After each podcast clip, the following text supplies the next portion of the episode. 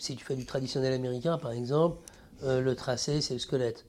Moi, mon travail, il se rapproche assez du traditionnel américain, finalement. Il y a, il y a un gros squelette, le squelette, c'est le tracé. Je pourrais très bien laisser mon tracé tel que. D'ailleurs, j'ai commencé en faisant que des dessins en tracé, et où il n'y avait pas de pattern. Les patterns sont arrivés avec le temps, les remplissages, etc. Mais mon tracé, c'est un squelette, et, et il est déjà complet à lui tout seul. Si je laisse le tatou comme ça en tracé, oui, il peut avoir ce côté pas fini, mais il a ce côté fini aussi déjà. Euh, c'est un, un, dessin qui est abouti, qui tient la route. Démarche. Ah ben.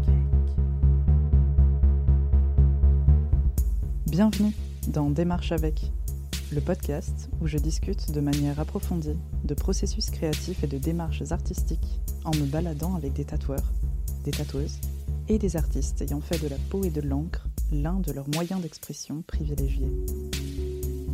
Pour me présenter rapidement, je suis Manon Jean-Jean, étudiante et apprentie chercheuse en art contemporain et surtout passionnée de tatouage. J'ai co-créé et coproduit cette émission avec mon ami et artiste tatoueur Olivier Poinsignon. Aujourd'hui, on démarche avec Noun. Bonne écoute. Bonjour Noun. Bonjour euh, Manon. Comment ça va? Bah écoute, ça va pas trop mal. Hein, ça pourrait aller mieux, mais ça va. On est plutôt bien installé. Ouais, on, est, très bien installé. Dans ton atelier chez toi. Voilà, c'est mon chez moi, atelier, atelier tatou, atelier dessin, atelier peinture, atelier tout. Atelier tout. Atelier pain, euh, atelier cuisine. Oui. Euh. atelier, atelier à trois, donc en France. Mmh. Euh, on a un petit peu marché au soleil en plus avant d'arriver, donc très agréable. Et là, on a installé avec plein de vitamine D. Exactement. Et là, mmh. on a installé avec un petit thé bien chaud. Mmh. Afin de rester hydraté pendant cet épisode. Alors j'ai une première question qui vient d'Olivier, euh, qui dit que Noon, c'est un palindrome graphique parfait. Ah horizontale et verticale. Donc les palindromes, ce sont les mots qui peuvent être lus dans plusieurs sens. Ouais. Euh, on se demandait, est-ce qu'il y a un truc caché derrière ce pseudo ou pas? De Noun? Ouais, Noun. Non, non, il n'y a rien de, y a rien de, caché. Bon, c'est un, surnom qu'on m'a filé quand j'étais gamin. Euh, c'était Nounet d'ailleurs à l'époque, et puis ça s'est raccourci en Noun. Bon, quand j'ai démarré dans le tatou, moi, je suis resté avec, euh, avec ce surnom que en fait, tout le monde m'appelait comme ça, quoi. Et puis. On, euh, t'appelait Nounet ou Noun du coup? On m'appelait Noun. Ok. Et donc à l'époque, euh, si tu veux, les tatoueurs s'appelaient Jean-Pierre Tatou, euh, Gilles de Brest, Franck du Havre, Jean-Pierre de Dijon, Tintin de Toulouse. Euh, non, c'était pas Tintin de Toulouse. Euh... Si, il était à Toulouse d'ailleurs à l'époque, mais okay. c'était pas son prénom. Mais il y avait. Euh, mais tout, le monde s'appelait par son prénom, et voilà. Donc, des Nounes, bon, je pense qu'il n'y en avait pas beaucoup d'ailleurs, je crois que je suis toujours le seul. Euh, euh je n'ai pas été vérifié, mais si on tape Noun Tatou, il doit pas en sortir 50 sur ouais, non, je... pour hum. l'instant, il n'y a que toi qui est sorti. Donc, Bon, bah, écoute, c'est parfait. Une petite question délicate pour mhm. poursuivre. T'en es où du projet de fabrication du pain ancien, sain et solidaire? Alors, euh, j'ai passé mon CAP parce qu'il fallait un CAP pour pouvoir vendre mon pain. Je fabrique aujourd'hui mon pain, euh, donc j'ai une petite production que je fais toutes les semaines euh, d'une douzaine de kilos. Et hum, la, boulangerie solidaire que je voulais faire ne s'est pas faite ah finalement parce que j'avais quelqu'un qui était, qui était un petit peu derrière euh, et quand j'ai vraiment lancé le projet, euh, enfin essayer de le concrétiser, d'ailleurs c'était pendant le Covid, et ça aurait été un bon pain de guerre d'ailleurs, hein, parce que mm. pendant le Covid, voilà, il y avait pas mal de gens qui, qui souffraient un peu au niveau budget. Et donc, euh, bon, finalement, euh, lui, il voulait, il voulait quand même qu'il y ait une rentabilité derrière, euh, derrière ça. Moi, je voulais faire vraiment quelque chose. enfin, je voulais qu'il investisse dans un local et qu'on fasse un Kiss Kiss Bank Bank pour mettre un boulanger sur place qui n'aurait pas eu de, de matos à rembourser, de mm. loyer à payer, juste de quoi nourrir son four et acheter sa farine et vendre un pain au prix, euh, prix libre d'ailleurs. C'était, euh, voilà, donc, euh, tout en sachant que bon, Le pain, comme c'est l'aliment de base, tout le monde est prêt à mettre 5 balles dans un kilo de pain, quoi. Mm, mm. Et 5 balles dans un kilo de bon pain. c'est nourrissant. Voilà, c'est pas mal. Donc le projet, bon ben voilà, je fais du pain et puis la boulangerie solidaire, ça se fera peut-être un peu plus tard. Bon, en même temps, j'ai plus euh, trop la motivation en ce moment pour, pour bosser là-dessus. Je suis sur d'autres projets aussi, voilà. Mais tu continues à faire ton pain Et je continue à euh faire mon pain, bien sûr, ouais. Ok. Très bon pain. Trop bien. Avec, avec très peu de gluten. yes. voilà, avec des blés anciens. Je travaille avec un gars du coin, d'ailleurs, qui me fait qui me fait des, qui, enfin, qui fait du blé de population euh, et qui me fait ma farine à la meule de pierre. Donc euh, voilà, c'est du 100% local. Ok. Hmm. Ça t'est venu comment cette envie de faire du pain? Euh, Comment ça m'est venu En fait, j'ai perdu ma mère il y a 2-3 il y a, deux, trois ans, il y a 3 ans exactement, et je l'ai accompagnée quasiment pendant un an. Elle a eu un cancer, donc je l'ai accompagnée du début. Euh, ça a duré presque un an.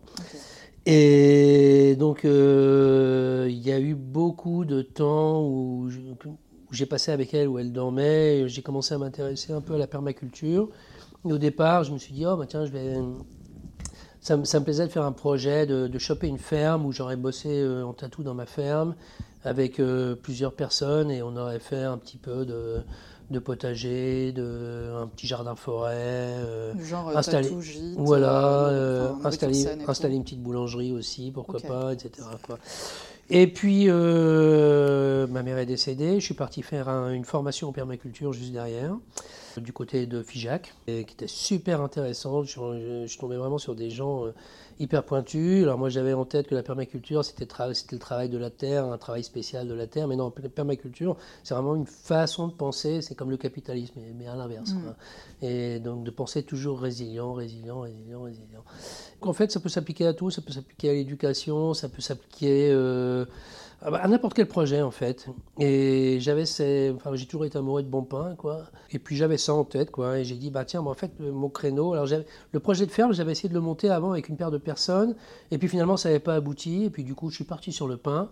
Et j'ai dit bon allez, ça va être le pain et je vais faire du bon pain et le pain que j'ai envie de manger quoi. Euh, vu que je ne le trouve pas euh, exactement celui que j'aime euh, dans le coin, bah, tu vas le faire. je vais me le faire. Et donc je suis parti là-dessus passer un CAP. Le Covid est arrivé, ça m'a un peu aidé. J'avais du temps pour bosser ce CAP. Donc j'ai fait plein de trucs, des croissants, des pains au raisin, tout ça. J'ai pris quelques kilos. Mais t'as bien mangé. Ouais, j'ai les voisins aussi ont pris hmm. quelques kilos d'ailleurs. Et puis voilà, et puis j'ai développé ma recette de pain, j'ai été travailler, faire des stages chez des paysans boulangers. C'était super intéressant, super enrichissant, j'ai fait des belles rencontres. Euh, j'en fais un peu moins maintenant, mais bon, euh, voilà. Et, mais par contre, je fais du bon pain. C'est déjà pas mal. Voilà. Ok. Du coup, t'en, fais que pour toi ou tu le distribues aussi Non, j'en fais euh, pour moi et puis j'en distribue un peu aussi euh, dans mon cercle euh, d'amis. Bon, il y a toujours des gens qui, qui aiment le pain. Voilà, qui veulent du bon pain. Voilà. Trop cool. Ok. Que je vais distribuer en vélo tous les mercredis. Ah oui. En plus, sport. Qu'il pleuve, qu'il neige, qu'il vente. Ça, c'est une voilà. discipline. Livré à domicile. Trop bien. Ça serait bien qu'on parle un petit peu de ton parcours, parce qu'il a l'air assez atypique. Ouais, je sais pas si c'est atypique, mais. Euh, mhm. Comment est-ce que tu en es arrivé au tatou Alors, comment j'en suis arrivé au tatou? Déjà, j'ai grandi, euh, j'ai grandi en cité, donc il y avait beaucoup de gens tatoués autour. Trois, c'était une ville qui était assez riche en repris de justice, en, en, comment, en voyageurs. Il y avait beaucoup de familles de voyageurs qui sont sédentarisées d'ailleurs depuis. Euh, c'était aussi la fin des blousons noirs. Voilà, donc tout ces, toute cette population était. Donc euh, années 70-80 C'était, ouais, 70-80. Moi je suis né en 66. Et, et, ça m'a toujours fasciné en fait. Euh, quand j'étais gamin, même mes parents me racontaient que quand on allait à la rivière, j'avais 4-5 ans euh, j'en ai rien à foutre de me baigner. Moi, c'était aller voir les tatous des gens euh, qui étaient sur la plage. Mhm. Euh, voilà. Donc, voilà. Donc, bah, ça a été, ouais, je sais pas, c'est peut-être un petit peu là le déclic. Et. Et puis, bah, petit à petit, bah, j'ai appris aussi à tatouer, quoi, vu que tout le monde se tatouait un petit peu dans le quartier, quoi. Donc c'était à la main à l'époque, hein, donc tatouage de tolard, quoi. Voilà. À l'arraché d'ailleurs, on appelait ça à l'arraché. Ah, Parce que la technique faisait qu'on on, piquait et on arrachait la peau. Quoi. Ah, Et c'est ça qui faisait que l'encre se dispersait bien. Euh, voilà. Donc euh, moi je me suis pris la tête après parce que j'avais eu des tatouages à la machine à faire des lignes un peu plus fines. Donc je faisais plus à l'arraché, c'était vraiment au piqué. Quoi. Euh, un peu le handpoke d'aujourd'hui. quoi. Mais par contre avec des aiguilles en ligne. Donc, euh, ça, t'avais quel âge à peu près? Oh, Ça, j'avais bah, 12-13 ans quoi, à l'époque, hein, quand les premiers tatous quoi, dans le, avec les potes. Juste après, bah, c'était à peu près la même époque d'ailleurs, les, ça a été les débuts du mouvement punk. Donc euh, bon, ça a mis un petit peu de temps à arriver jusqu'à notre bourgade, mais bon, à partir de, 15 ans, euh, voilà, tout le monde était dans le coup, quoi. Donc là, bah, j'ai tatoué tous les potes, tous les punks qui traînaient, voilà. Ok. Oui, ça faisait partie du, bah, du mouvement. ça faisait euh, partie du mouvement, ouais. Punk et tatou, ça marche bien ensemble. Hein. Punk et rock and roll en règle générale, ça marche bien ensemble, quoi. Et donc après, bon, voilà, ça s'est fait petit à petit. Euh, bon, jamais j'aurais pensé euh, en faire un jour mon gagne-pain, mais, mm. mais par contre, euh, souvent les week-ends, quand on n'avait rien à branler, bon ben, voilà, c'était tatou, quoi. Voilà. Ok. Donc logo de groupe, tous les trucs comme ça. Des logos de groupe, de tout. Ouais. De tout. Des, des, des patchs arc-pieds, des des vaches qui rient. ok. Donc tout le monde qui a un tatou de Noon ne, ne ressemble pas forcément à ce que tu fais aujourd'hui. Ah bah non, non, loin de là. Loin de là. Mais euh, dans un article, tu parlais de, bah, du fait que tu avais fait partie de l'émergence de la scène punk, enfin du moins que tu l'avais vécu euh, à trois, euh, dans ton adolescence. Qu'est-ce que cette effervescence et dynamique créative t'ont apporté à ce moment-là? Bah, moi, ça m'a, ça, m'a, ça m'a chamboulé ma vie. Quoi. Bah, de toute façon, si je fais du tatou aujourd'hui, euh, c'est parce que suis passé par cet épisode-là. Et bon, d'autres épisodes qui ont mhm. fait que, bon, bah, voilà, j'avais, j'avais besoin de, aussi de, de, sûrement de me lancer là-dedans. Mais au niveau du, du mouvement, bah, déjà, ça m'a fait rentrer dans le monde de l'art. Quoi. Parce que bah, quand on était gamin, euh, voilà, il y avait des, expos, bon, on allait faire un peu les picassiettes là-dedans euh, et picoler à l'œil. Et puis bon, à force d'y aller, bon, on a commencé à regarder un peu ce qui était sur les murs. Mm, mm. Et puis euh, bon, ben, moi je viens d'un milieu qui n'est pas très euh, riche culturellement, mais ben, ma culture artistique, elle s'est fait, elle s'est fait, enfin, elle a commencé à se faire à cette époque-là, quoi. Voilà, en allant en allant faire ses expos et puis et, et puis, et puis ouais, ces vernissages et finalement à finir par regarder euh, ce qui était au mur plutôt que, que ce qui était dans... Bon, on lâchait pas les assiettes quand même. Mais... ok, trop bien. Et puis, euh, ouais, puis voilà, puis bon, bah, de fil en aiguille, euh, et d'année en année, bah voilà, je dessinais pas mal aussi d'ailleurs quand j'étais gamin. Ok. Mmh. les cahiers de cours, les machins Non, je redessinais. On est... enfin, j'étais avec un, un, pote là quand on était au, en primaire et, franchement on, adorait euh, dessiner. Donc euh, dès qu'il y avait des, devoirs à faire en classe et on se démerdait pour finir le plus tôt possible puis on se foutait au fond de la classe et on allait dessiner ou quand il y avait des repos on dessinait. Et, donc le, dessin était déjà donc là, euh, ouais j'avais j'avais quand même un petit peu alors bon c'était pas ma carrière artistique personnelle elle, a mis du temps à se développer. Ça a été un un long cheminement, mais euh, j'avais déjà un petit peu mon coup de crayon quand même, euh, euh, qui, qui, était un petit peu affûté. Quoi. Ok. Mm. Donc du coup, scène punk, etc.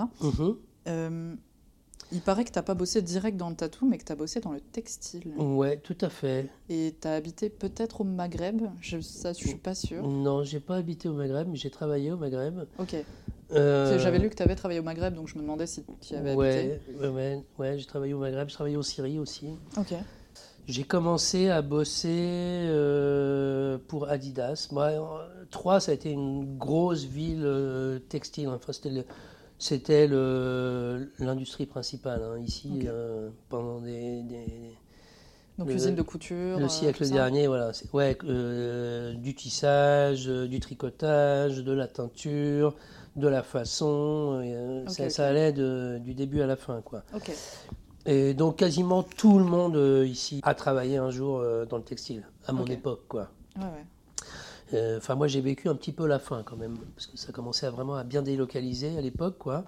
Et ouais, j'ai démarré avec Adidas, et donc euh, je connaissais rien au métier, quoi. Mais bon, ça m'a vite intéressé. Et ce qui m'intéressait surtout, c'était euh, voilà, de, tout le process de, de, fabriquer les fringues. Donc, j'ai eu la chance d'avoir un supérieur qui m'a qui m'a fait apprendre tout, de la découpe, euh, qui m'a fait coudre, qui m'a fait couper, qui m'a fait piquer, euh, etc. Qui m'a appris tout le métier, quoi. Et du coup, après, je suis devenu assistant technique et je suis parti. J'ai commencé à bosser à l'étranger, quoi. D'accord. Et c'était bien, ça me plaisait bien. Je faisais un peu de zik à l'époque. Euh, le tatou, c'était toujours accessoire, quoi. Et puis voilà quoi. Mais je commençais déjà à l'époque à euh, chercher des, à chercher des machines. Je savais qu'il y avait des machines, mais là, il n'y avait pas Internet quoi. Ouais. Comment ça se passait à l'époque pour, euh, pour, trouver des machines? Pour trouver des machines, alors euh, bah moi je le savais pas, mais bon il y avait dans les magazines de bikers il y avait des alors je sais pas ce que c'était les magazines de bikers de l'époque, Easy Rider, souvent des machines comme ça quoi. Il y avait des pubs derrière, dans le magazine pour pour euh, Spalding and Rogers euh, aux États-Unis qui vendaient des machines, euh, peut-être des, des, pubs de National ou peut-être aussi des pubs de Mickey Sharps en Angleterre, je ne sais pas. Mais bon, la plupart du temps, les tatoueurs qui s'installaient avaient commandé ces machines là-bas, quoi. Ok. Voilà. tous les anciens, quasiment tous les anciens, quand tu leur demandes avec quoi ils ont commencé, c'est ouais, souvent avec du Spalding and Rogers, voilà, les suprêmes. Genre de machine. Quoi. D'accord. Mais du coup, toi Alors, moi, j'ai rencontré un gars. Je m'étais remis au dessin. Je prenais des cours avec un, un, mec qui fait de la caricature ici, qui, qui s'appelle Eno, euh, qui est un très bon dessinateur. Et, et j'avais dit écoute, euh, je, suis en train de me remettre au dessin et. Et j'aimerais bien que tu me files des cours. Donc il m'avait filé euh, trois cours exactement. Il m'a dit je vais t'en filer trois. Le, tout le reste c'est du boulot. Quoi. Et donc il m'a filé ces trois cours-là, et puis, euh, et puis j'avais dit que je cherchais, euh, j'étais à la recherche de bécane quoi, pour, euh, pour me lancer dans le tatou. Et... En gros, à l'époque, il fallait avoir une bécane pour se lancer. Bah, il fallait trouver une machine. Ouais. Ok, ouais. Tu, tu, à l'époque, tu te lançais pas Moi, je en tatou poke, quoi. Ah non, tu tatouais pas dans le poke, quoi. Même avec les machines, d'ailleurs. moi, je m'étais déjà fait tatouer quand j'avais 15-16 ans à Paris. Bon, il y avait quelques shops quand même qui étaient déjà ouverts pas trop, mais qui m'avait recouvert d'ailleurs mes premières bousilles.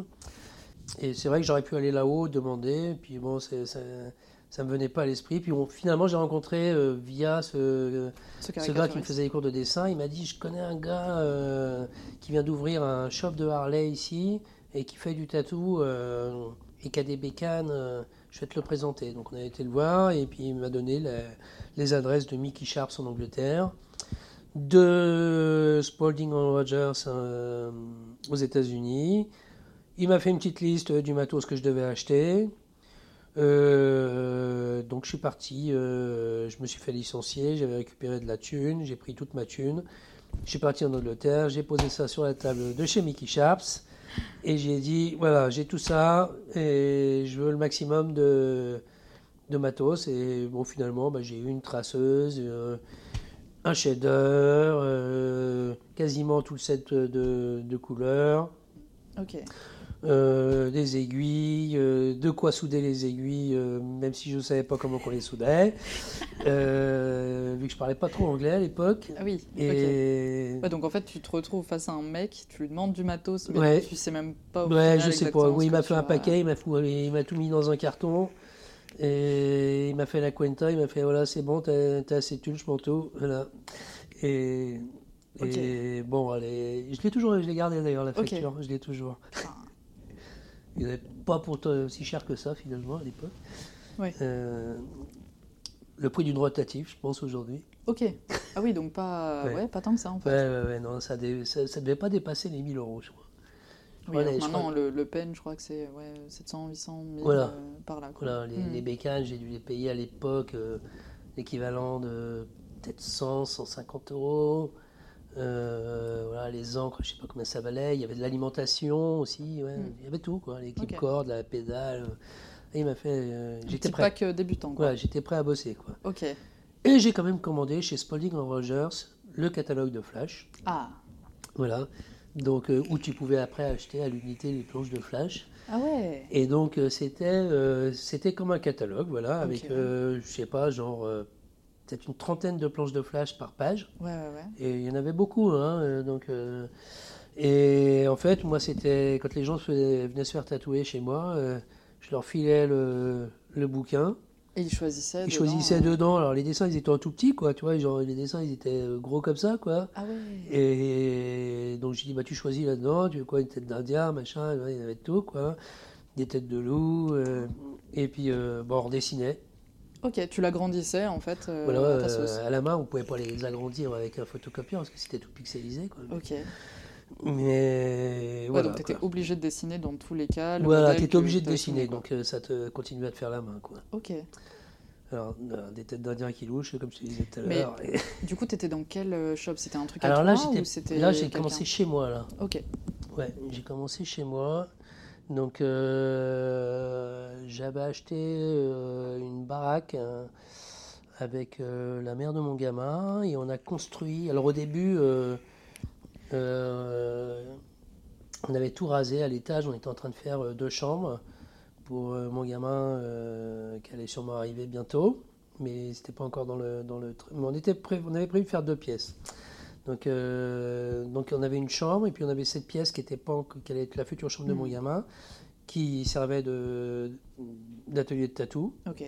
Et après, il y avait une grange. Derrière la grange, j'ai monté un atelier vraiment truc vachement plus grand, quoi. Quand je dis vachement plus grand, ça devait faire 15 euh, mètres carrés. Hein. Euh, c'était voilà. Par rapport à peut-être aux 8 mètres carrés, c'était voilà. déjà un upgrade. Exactement, euh, là il y avait de la place. il y avait l'autoclave, il y avait tout. Ok. Et... Donc tu avais appris à te, à te servir de l'autoclave jusque-là Ouais, j'avais récupéré un autoclave là chez mon dentiste qui marchait quand il voulait. Mais, bon. mais bon, on disait que c'était stérilisé quoi. Ouais. Hein c'était fait. Voilà. Ok. Et ça, c'était quoi? C'était les années 80 Alors ça, c'était 96. 96, ok. Voilà. Donc tu, euh, démarres euh, à ce moment-là Ouais, euh, j'ai démarré, là, bah, cash en pro, quoi, d'ailleurs. Et je bossais, je bossais à plein temps, là, pour une autre boîte de textile.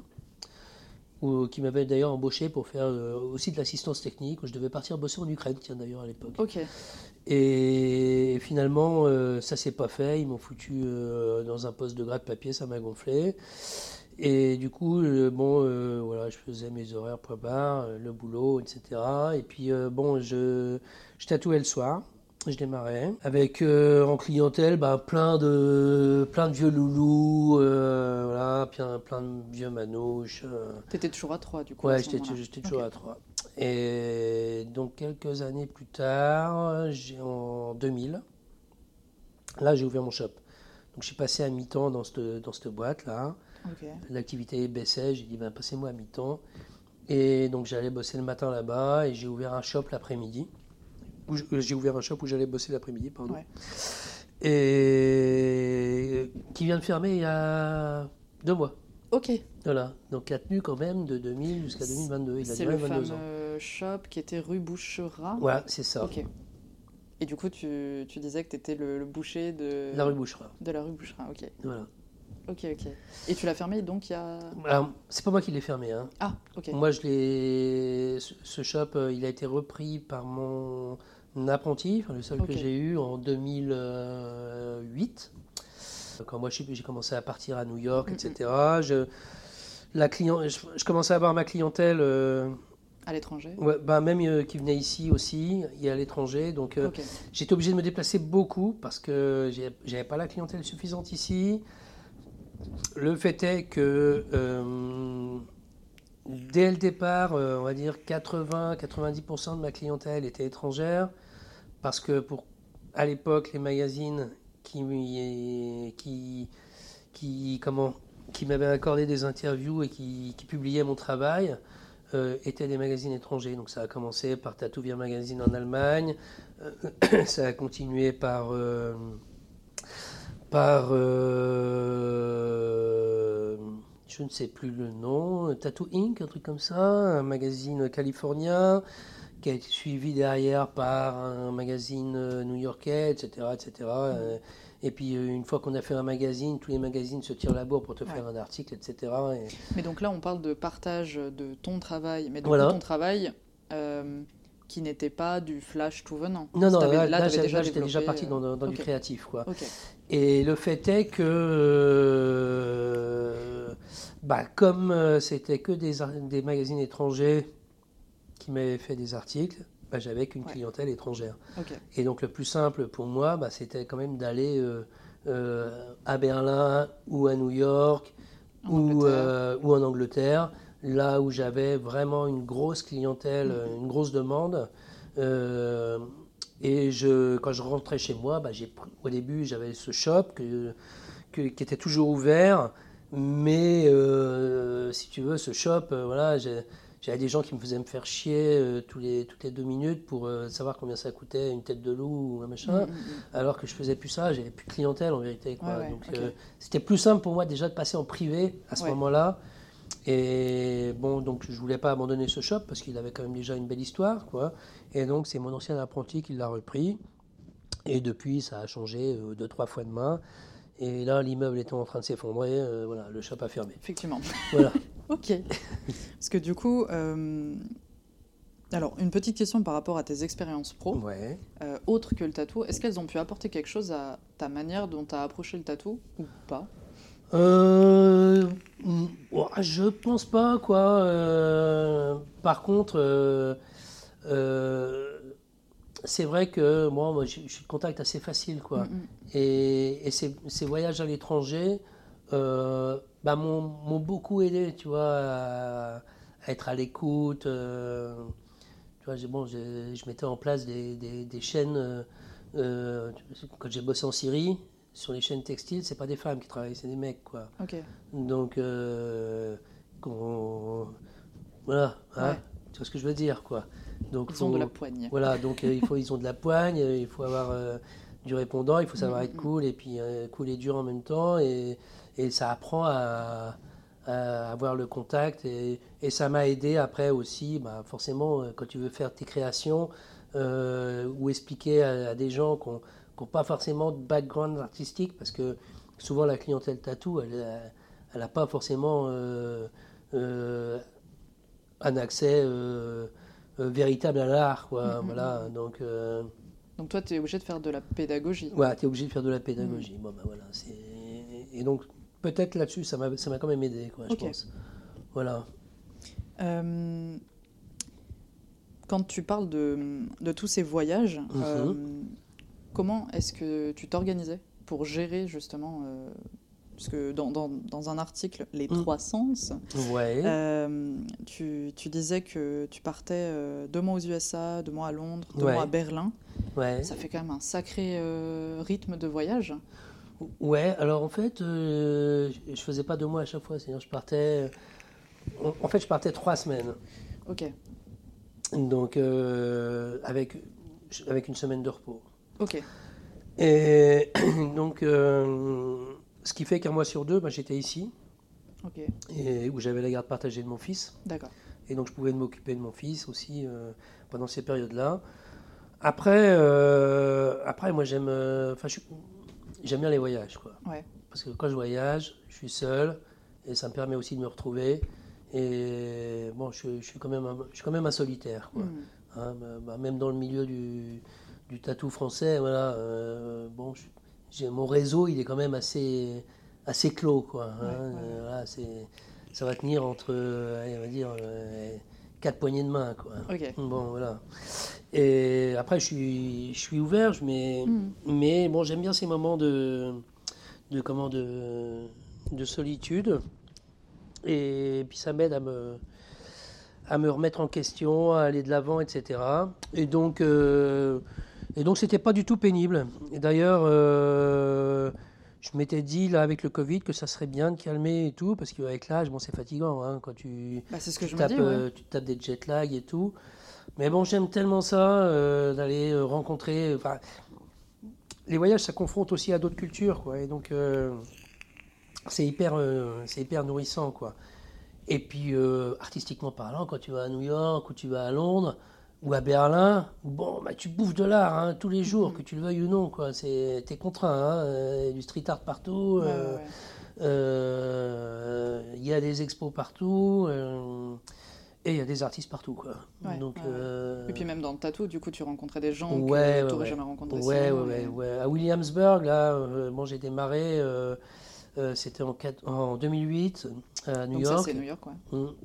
Et si tu veux, c'était vraiment le, le, le, le saut comme euh, le, ouais, le saut comme ça avait pu l'être dans, dans les années 90 euh, quoi. Mm-hmm. C'était vraiment l'endroit, c'était des entrepôts euh, squattés, beaucoup d'artistes de, de, de, dans tous les sens, des peintres et bon ça a un peu ça s'est un peu décalé depuis mais ah, culturellement, culturellement, tu bouffais quoi. Mm, mm, mm, et puis avec des gens super simples en plus quoi. Voilà, c'est pas Paris quoi.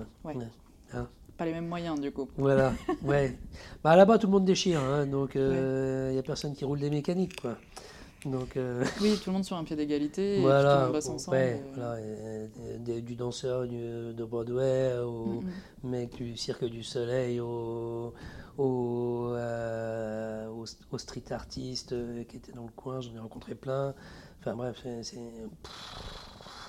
Trop bien. quoi. Trop, trop bien. Mm.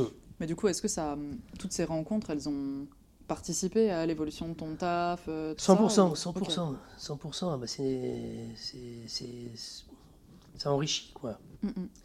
Ça enrichit, en plus, bon, les, la clientèle anglo-saxonne, alors la clientèle allemande, c'est un peu à part, mais la clientèle euh, américaine ou la clientèle londonienne, c'est vraiment des gens qui, qui, euh, qui, côtoient le tatou déjà depuis 4-5 euh, générations.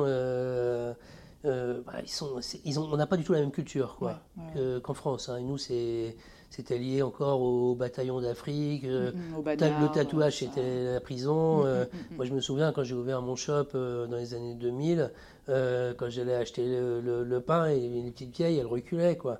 Alors que, putain, plus, plus cool que moi, tu meurs. Quoi. Mais, bon, mais ça avait vraiment une image ultra connotée. Voilà, c'était vraiment mauvais garçon. Quoi. Et, alors qu'à Londres, non. c'est Et puis. Et puis à Londres et à New York, il, bah, il y a cette culture euh, artistique euh, qui est riche aussi. Euh, enfin, New York, vraiment, quoi. C'était, artistiquement, voilà, les mecs, ils, ils, ont tout de suite compris que le mon travail, c'était voilà, c'était pas, je faisais pas du, traditionnel américain, quoi. Je venais apporter une vision personnelle de, de, du tatou. de mon tatou.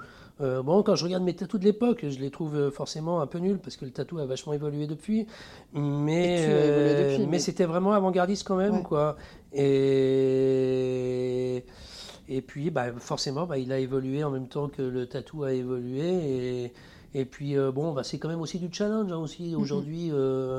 de, en vieillissant, de, de, tenir la barre et de pousser toujours le bouchon un peu plus loin. Enfin, moi, ça, je sais que ça me nourrit un peu tous les jours. Mais bon, je vois beaucoup de, de, gens avec qui j'ai démarré aujourd'hui qui, qui, baissent les bras, qui, qui, sont prêts à abandonner le tatou. D'ailleurs, ça m'attriste ah beaucoup. quoi. Ah ouais, ouais, dans les anciens, ouais, parce que bah parce que c'est dur. Si t'as pas, euh, si t'es resté sur tes acquis et, et tu vois, bon, les jeunes qui arrivent aujourd'hui, ils ont quand même aussi la niaque. Hein, euh, faut dire ce qui est, quoi. Hein. Bonjour. euh, pendant un moment, je disais bon. Euh, ouais, bon, c'est, ils font ça parce que c'est la mode, quoi. Mais là, j'ai eu la chance de, de, les réunir en janvier. Là, j'ai fait un petit séminaire euh, pour les, les parce que j'avais une paire de tatoueurs du coin qui m'avaient demandé de, de, leur expliquer un peu les, les réglages des, coil machines. trop bien. Et du coup, j'ai dit bon, ben, quitte à, je vais essayer de faire un tir groupé. Donc, j'ai écrit euh, aux tatoueurs du, alors j'ai pris euh, j'ai pris Google, hein, j'ai tapé tatouage 3, la plupart je les connaissais pas, j'ai écrit à tout le monde.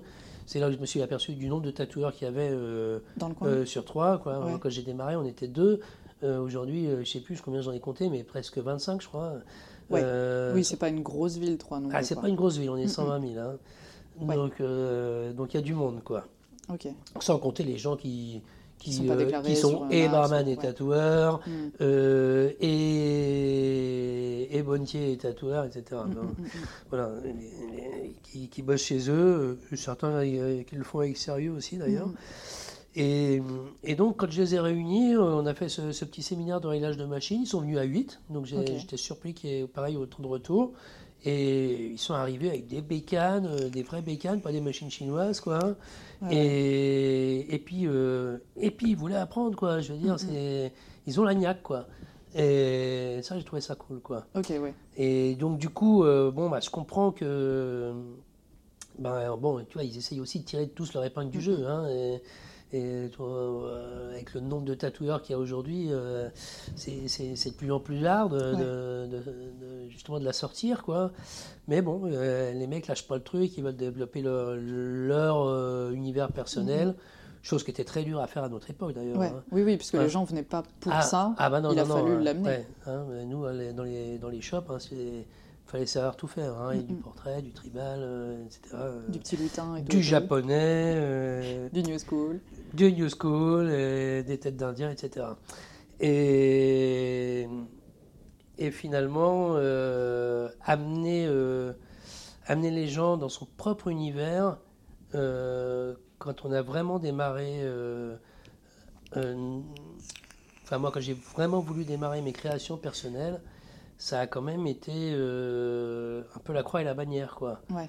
Voilà, ça a pris du temps, quoi. Mm. Et, euh, bon, on y reviendra euh, voilà. un petit peu, un petit peu après. Mm. Tu disais que la clientèle allemande était différente de la clientèle anglo-saxonne. Ouais, parce qu'en fait, la clientèle allemande, quand. alors, il faut savoir que les magazines allemands sont les premiers magazines à avoir publié nos travaux, quoi. Quand tu dis nos, c'est avec Yann Black Yann Black, Lionel, voilà. Et, et donc, euh, bon, alors, nos, travaux étaient. Bon, Yann, c'était un peu le daron, quoi, dans le mm, truc. Mm, mm, hein, c'est lui qui avait, qui avait amené son, son, univers, et du coup, nous, on est parti un peu dans le nôtre. Euh, bon, on était assez proches, hein, d'ailleurs, euh, à l'époque. nos, nos palettes se sont affinées avec le temps. Et, enfin, surtout euh, Lionel et moi. Mais parce que Yann, finalement, euh, quand on regarde ses travaux aujourd'hui, euh, bon, et ce c'est 20 ans, c'est toujours les mêmes, quoi. mais il y avait ce côté un peu scratché. Et, et, eux, les Allemands, ils ont, ils, ont ce côté un peu déglingué, un peu, même les gens au niveau punk, tu vois, ils, étaient hardcore. Hein. Quand nous, on était avec des des, comment, euh, des perfectos et, et, une paire de ranjo. Euh, eux, ils avaient déjà des ranjo avec euh, des clous partout, mm, les machins avec des clous de 15 cm sur les épaules. Voilà, c'était Mad Max hein, chez eux déjà. Mais même musicalement. et même musicalement. J'ai vu une expo de d'expérimental. Alors c'était le punk, je crois, de, du coup d'Allemagne de l'Ouest. Ouais. Et ils avaient créé des instruments de dingue euh, mm. qui, du coup, ont amené une espèce d'électro-punk. Mm. Mais voilà, dans les années euh, ouais, fin de 70-80, ouais, ouais. ça donne des trucs. Euh, tu fais. Alors, j'ai sûrement pas la connaissance, mais. Mm. Je n'ai pas, j'ai pas de nom de groupe en, France qui aurait pu amener ce genre de truc de dingue. Ouais. On a sûrement. Hein, ouais, je suis en train de chercher. S'il y a un auditeur qui connaît, avec plaisir. Hein. Mais ouais, il y, y, a un truc ultra on défonce les barrières. Quoi. Ouais. Et donc, ce qui leur a plu, c'était vraiment le côté euh, trash, quoi. Ok. Qui pouvait en tirer, quoi. Et donc, euh, bah, tu regardes les artistes aujourd'hui euh, qui ont émergé, enfin, le style graphique qui a émergé, c'est-à-dire, on va dire, un petit peu nos, notre descendance allemande. c'est Dry Kreuze, c'est Sven Podkratz, hmm. c'est Little Svastika. C'est des mecs qui, qui, qui scratch, quoi. Voilà, qui font vraiment du scratch, quoi. Et alors que bah, aux États-Unis, il n'y a, pas, a pas trop eu de. Après, le reste, c'est resté assez franco-français, belge, mm, mm, mm. Euh, quelques petites touches en Italie, en Suisse, mais c'est pas mal, je trouve que ça soit resté euh, assez, euh, assez européen. C'est-à-dire qu'à Londres, on va trouver des gens comme ça qui ont des univers très particuliers graphiquement mais qui se rapproche, c'est plus du, du, traditionnel qui a été revisité, ou alors l'univers qu'ils avaient déjà développé par Xed Lehead, qui a été repris par Thomas Thomas, et qui a fait bon, à tous les gens qui font du point aujourd'hui. quoi. Ok. Ou du, je sais pas comment on appelle ça, de l'ornemental avec les patterns. Ah, ok. Euh, du, géométrique, euh, géométrique. Du, point, là Ouais. Les, petits mandalas. Euh, ok, je vois.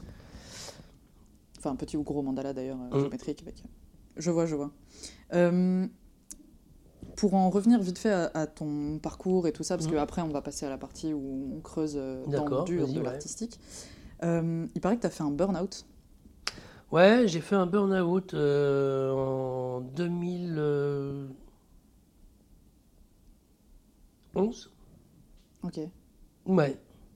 C'était en 2011. Euh, bah en fait. Euh, enfin, bah, t'es pas obligé d'en parler hein, si tu. Non, j'ai aucun problème avec ça.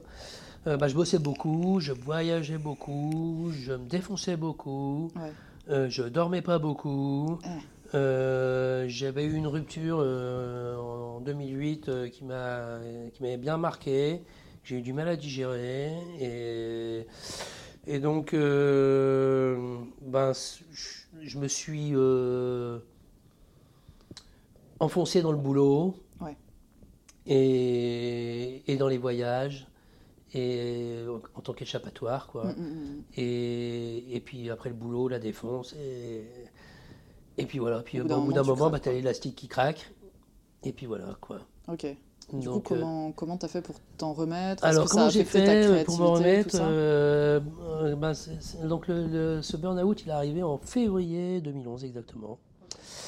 Et je partais bosser à Berlin juste après. Je me suis tâté d'ailleurs pour tout annuler. Et puis euh, ah, quand je suis revenu, j'ai dit allez, je vais essayer d'aller voir des psys et tout. Et puis bon, les mecs, ils me donnaient des rendez-vous dans j'ai fait non mais moi c'est tout de suite que j'ai besoin euh, qu'on règle un peu mes soucis là. Mm. Et, puis bon bah j'ai dit allez hop hein, je vais regarder sur internet machin bon allez la marche à pied donc je me suis mis à la marche.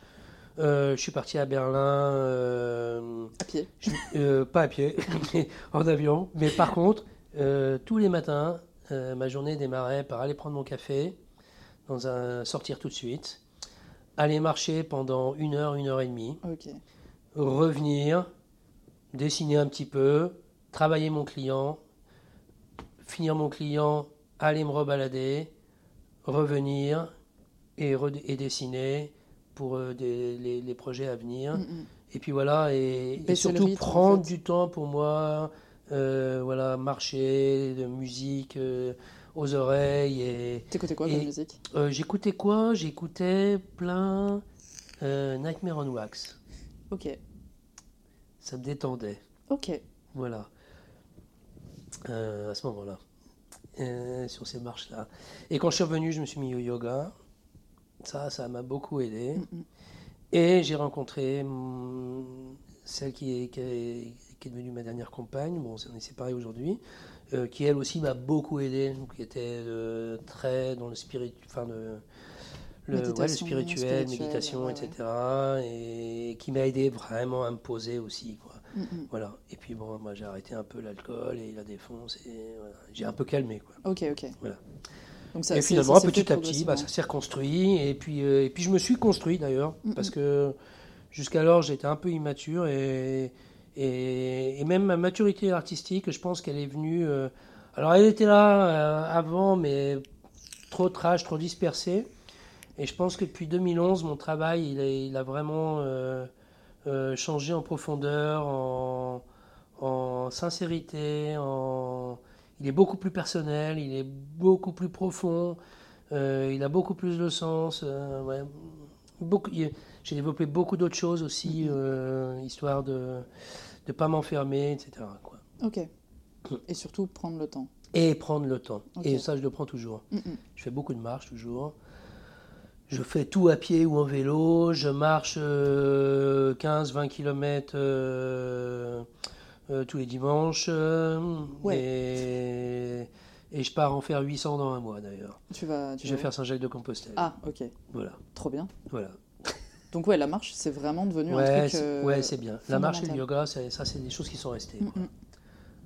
Il y a un peu de méditation de temps en temps. Au bout de 40 ans de tatou. Au bout de 40 ans de tatou. À peu près, hein, quand ouais, c'est ça, ouais. où est-ce que tu en es avec la passion? C'est quoi ton étincelle à toi pour continuer Mon étincelle, de faire quand je tatoue pas, je suis pas bien. Mais j'ai besoin, c'est vraiment, c'est vraiment nécessaire. C'est un nécessaire vital. D'ailleurs, le Covid m'a fait peur. Je me suis dit, putain, si je peux plus tatouer. Euh, euh, alors ça va, les, pendant deux mois, j'avais, voilà, je, m'étais mis sur mon pain, ça me changeait les idées. Mm, mm. Euh, voilà, je, je, dessinais beaucoup, j'ai fait des, je fais de la linogravure, voilà, j'ai, de quoi faire chez moi. Je me suis occupé, mais je me suis dit, putain, si je peux pas reprendre le tatou comme avant, et c'est un petit peu toujours, euh, d'ailleurs, avec la guerre en Ukraine, là, on sent que hop, les rendez-vous, ça, ça y est, les gens refroidissent encore un peu. Euh, bon, c'est, on ne vit pas une époque très sereine, quoi. Et non, au niveau de la passion, euh, la passion, elle est là, mais, oh, mais tu peux pas savoir. Et d'ailleurs, c'est. Mais... Hein d'ailleurs, quand, quand le Covid est arrivé et que tout s'est arrêté, bah, je me suis aperçu qu'en fait, euh, bah, j'avais pas vu passer les 30 dernières années. Quoi. Et, et, que c'est comme si ça avait duré 10 ans. Quoi. Alors, parce que j'ai fait un boulot qui était passionnant, mais aussi parce que, parce que quand je tatoue, en fait, le temps n'existe plus. Quoi. Mm, mm. Tu vois, hier, j'ai tatoué pendant. Enfin, ma cliente est arrivée à 11h, elle est partie à 6h30 mais c'est comme si ça avait duré, je sais pas, une heure, une heure et demie. C'est le temps, il... Alors c'est pour ça qu'aujourd'hui, bon, j'essaye de... Voilà, je me suis mis du pain par-dessus, bon, hein, ça aide pas non plus. c'est un peu passionnel aussi. Bah, mais, mais euh, d'ailleurs, si je vais faire Saint-Jacques, c'est aussi pour retrouver un petit peu cette quête de temps, quoi. De retrouver du temps. Là, je me dis, bon, voilà, à mon âge, Bon, j'ai encore 20 euh, ans à nourrir. Euh, je dois prendre soin de mes mains aussi aujourd'hui, parce que euh, voilà, hein, après, après 26 ans de machine, les mains, ça commence à, à dérouiller un peu. Hein, donc, T'as quoi comme. Ah, bah, j'ai des, des, des, douleurs, quoi. Voilà, donc je me fais des massages, voilà, des exercices avec les mains. Après, on fait chauffer les mains avant de démarrer, quoi. Mais, mais bon, il faut alterner aussi. Donc euh, c'est pour ça que moi je suis. Bon, il y a, des guerres euh, coil ou rotatives. Mm, mm. Moi je suis vraiment pour un mix des deux parce que la rotative, c'est des machines qui sont légères et tant, tout ce qu'on peut faire avec une rotative, faisons-le. Quoi. Voilà, euh, bon, et quand il faut prendre la coil, on la prend, mais bon, la coil, ça, ça, fait, ça, fait, fait souffrir un peu les mains. Voilà. À, quel moment faut prendre une coil alors dans un tatou? Pour moi, bah, après ça dépend ce qu'on fait. voilà. Mais bon, je pense que pour faire de.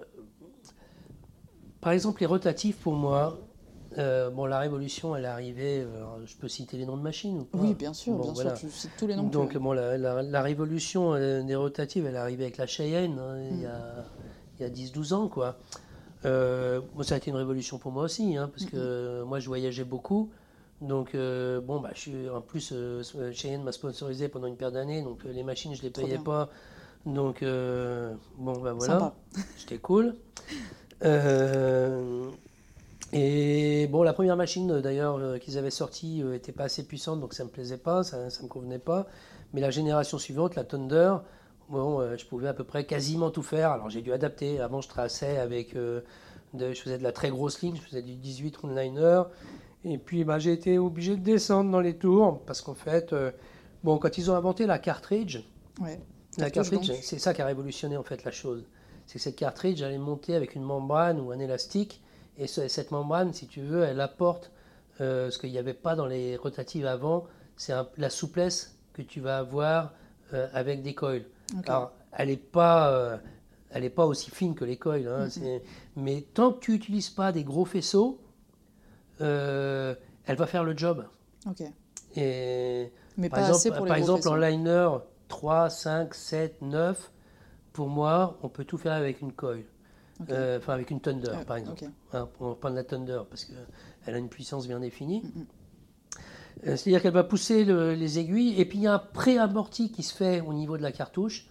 Dès que tu vas vouloir monter plus d'aiguilles, il va falloir que tu montes en puissance, passer sur des Injetta Nano, sur, mm, ce genre de machines qui sont un peu plus puissantes. Et, là, bah, le, ce que fait la cartouche ne sert plus à rien en fait. Parce que la, machine est trop puissante et, cet amorti n'existe plus. Quoi. Du coup, euh, bah, on esquinte vite la peau. Quoi. Quand on est en direct drive, euh, c'est bien parce qu'il y, a beaucoup de ressenti quoi, avec les, rotatives. Mais, euh, mais bon, quand tu es obligé de passer deux fois ou trois fois sur le même trait pour, pour qu'il soit. Bah, c'est trois fois que tu esquintes la peau. Quoi. Donc ça va se répercuter au niveau de la cicatrisation etc. Quoi.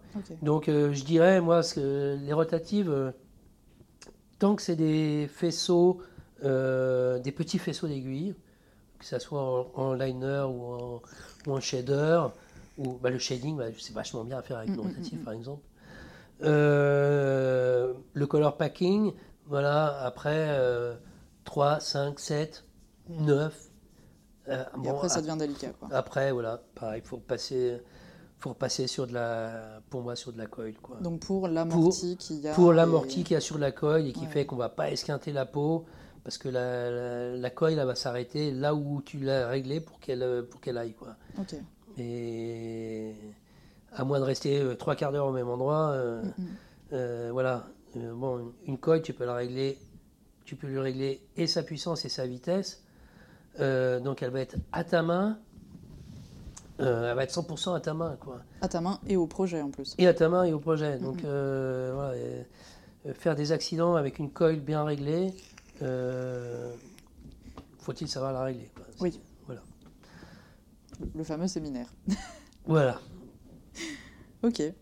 Est-ce que tu, tu différencies le travail créatif ouais. du travail vraiment passion? Ouais. Euh, si oui, est-ce que tu, comment est-ce que tu arrives à trouver un équilibre? Si jamais tu différencies le travail euh, créatif du travail passion Travail créatif euh, du, type le tatou sur demande, etc. Ouais. Qui reste une passion, et vraiment le côté créatif pur, mmh. sans aucune demande, sans, sans rien. Ouais, alors. Ben. Ouais, je le, je le distingue vraiment, quoi. En fait, euh, j'ai eu la. Bon, ici, on a, à Troyes, on a, on a comment, un, une, un endroit qui s'appelle le Jinko, qui est, qui est un groupe, une résidence d'artistes, en fait. Il y, a, 10 ateliers dedans. Et j'ai eu la chance où tu payes vraiment rien. C'est mm-hmm. genre 90 balles, tout compris par mois. Quoi. Et tu as des ateliers. Moi, j'avais un atelier de 50 mètres carrés. Euh, donc, c'était énorme. quoi. Et donc j'ai eu la chance d'avoir cet atelier pendant trois ans. Et, et bon, je j'en ai pas profité complètement parce qu'il y a eu la dernière année, c'est aussi l'année où ma maman euh, était malade. Mais les deux années où j'étais là, j'ai eu cet atelier et pour moi, il n'était pas question de, de, de, faire ce que je fais en tatou. Quoi. Mm, mm. Donc euh, j'avais beaucoup de, de, choses que j'avais envie de réaliser, j'en ai toujours d'ailleurs, mais j'ai plus d'atelier. Donc la linogravure, par exemple, j'aime beaucoup. Mais la linogravure, pour moi, c'est très proche du tatou. D'ailleurs, ça a été très poreux parce que euh, euh, ce que je fais en noir aujourd'hui, mm, euh, c'est venu de la linogravure. Le black is back. Le black is back. Et quand j'ai eu cet atelier, en fait, j'ai travaillé le bois. Et il y a une chose qu'on ne peut pas travailler en tatou, c'est le blanc. voilà, le, blanc, ça va être la peau, quoi. ça va être ce que tu vas laisser non tatoué. La réserve. Mais voilà. Mais par exemple, j'ai fait euh, cette toile, tu vois. Enfin, j'ai fait toute une expo euh, où euh, tout l'univers était blanc. Ok. Et parce que j'avais pas, j'avais besoin de travailler de la matière. Tu vois, en tatou, voilà, tu es, sur la peau, tu es, contraint par, es contraint par le corps. Tu peux pas travailler en plat. Mm. si, si, tu fais un dos, ça va être la, zone un peu la plus plate que tu vas avoir. Mais bon, si tu es sur un bras, ben voilà, tu, tu travailles, c'est comme si tu travaillais sur une poterie, quoi. Hein, euh, Sauf que tu peux pas vraiment la sculpter, quoi. Sauf que tu peux pas vraiment la sculpter, voilà. Donc, euh, va pas être d'accord. Donc c'est pour ça que j'ai beaucoup travaillé le bois, quoi. Et j'ai adoré faire ça. Voilà, donc, euh, donc ouais, je distingue quand même les deux parce que le support est important. bon, le tatou, voilà, tu as aussi. Moi, j'aime pas vraiment qu'on me laisse quartier libre. Alors, on va me donner un thème et puis finalement je vais, je vais quand même le prendre, ce quartier libre. Mais, mais j'aime quand même que les gens euh, s'impliquent dans leur projet. Quoi. Mm, mm. Voilà, c'est, je, veux qu'ils mettent du sens dans leur tatou. Quoi. Que ça ne soit pas moi qui, qui leur mette ce sens. Quoi. Même si euh, derrière on, on, va peut-être le, faire partir ailleurs, mais le tatouage, pour moi, c'est quelque chose qui doit avoir du sens. Mm, et voilà, c'est pas c'est pas un tatou flash qu'on achète dans une convention. Voilà. Voilà. C'est pas une paire de Nike. Mm, mm. Voilà, on est on est sur quelque chose euh, qui va nous habiter tout le reste de nos jours. Et il y a vraiment, euh, pour moi, euh, cette nécessité qui a un sens, qui a un sens derrière, qui a une histoire, qui est, qui est quelque chose. C'est pas forcément une histoire, ça peut être n'importe quoi, mais il faut qu'il y ait du sens. Quoi. Ouais, ouais. Mm. Ok. Euh, qui sont tes pères euh, de type papa et tes pères PAIRS ouais. Euh, dans le tatouage? Alors, qui sont mes pères dans le tatouage? Alors, j'ai toujours apprécié le travail de Bugs. Ok donc, euh, qui est un Français, qui avait ouvert euh, le studio Evil from the Needle à Londres, qui a formé euh, la. On va dire, c'est pas la moitié, mais bon. Thomas Thomas est passé là-bas, Moko Poletta est passé chez lui, Ksham est passé chez lui, Piotr Ektaton est passé chez lui. Tous ces gens de la, de la vague londonienne qui, qui est aujourd'hui un peu les, qui sont un peu aujourd'hui les darons euh, du tatou, les gens de chez Seven Doors, les gens de chez Good Times, les gens de, du Family Business, les gens de Fleet Street sont, quasiment un jour passés chez Bugs. Il a formé beaucoup de gens. Euh, personne ne l'a aimé, mais en attendant, ils sont tous devenus euh, de très bons tatoueurs. Ok. Et... Parce qu'il était dur ou vraiment vieille école Ouais, il était old school, je pense. Enfin, moi, je, Bon, c'est devenu un ami, mais j'ai jamais travaillé pour lui, quoi. Ok. Et nous, on s'est rencontrés à New York. Euh, voilà, on a, euh, il a bien kiffé ce que mon travail et on s'écrit régulièrement. Euh, j'ai beaucoup de ses toiles ici, mhm. j'ai sa première sculpture aussi. Trop bien. voilà, donc ça a été vraiment quelqu'un que j'ai vraiment, qui m'a vraiment impacté au niveau de, au niveau créativité, quoi. Donc son, son travail, euh, Je pense que c'est un des premiers qui a, qui a, vraiment amené un univers très personnel. Euh, euh, bon, au début, c'était assez inspiré de Tamara de Lampica ou des, des, des, peintres abstraits de, des années 10, mm Juan Gris. Juan Gris, on le retrouve bien Parce dans qu'il fait un travail assez, assez cubiste, ouais, vois, fauviste presque. Ouais, c'est ça. Et, qui a évolué aujourd'hui, qui, qui, est super beau. Il fait toujours un travail magnifique, quoi. Et c'est quelqu'un d'hyper passionné aussi, et passionnant aussi d'ailleurs. Et euh, j'ai Xed Lehead aussi. Ouais. Voilà, ça, ça a été. Euh, quand j'ai vu, j'ai découvert son boulot, ça, ça, ça m'a trouvé le cul, quoi. hein? Ok. Euh, bon, bah Yann Black aussi, forcément, nous a impacté. Hein, moi, quand euh, bon, c'est Lionel qui l'a rencontré, euh, qui m'a fait. Alors Lionel, on s'est rencontrés, nous, on a démarré le tatou ensemble en 1996. Donc c'est on est père et père. Euh, dans tous les sens. Quoi. Dans tous les sens, voilà. Et et comment Yann a été père PERE e, mm, mm. pour devenir père PAIR. Et, et c'est quelqu'un forcément qui nous a vraiment beaucoup influencé aussi, quoi. Euh, voilà. Euh, ah, c'est les, les, deux grands noms voilà, qui m'ont vraiment mm-hmm. euh, marqué avant que je démarre mes, enfin, mes trois, les trois grands noms.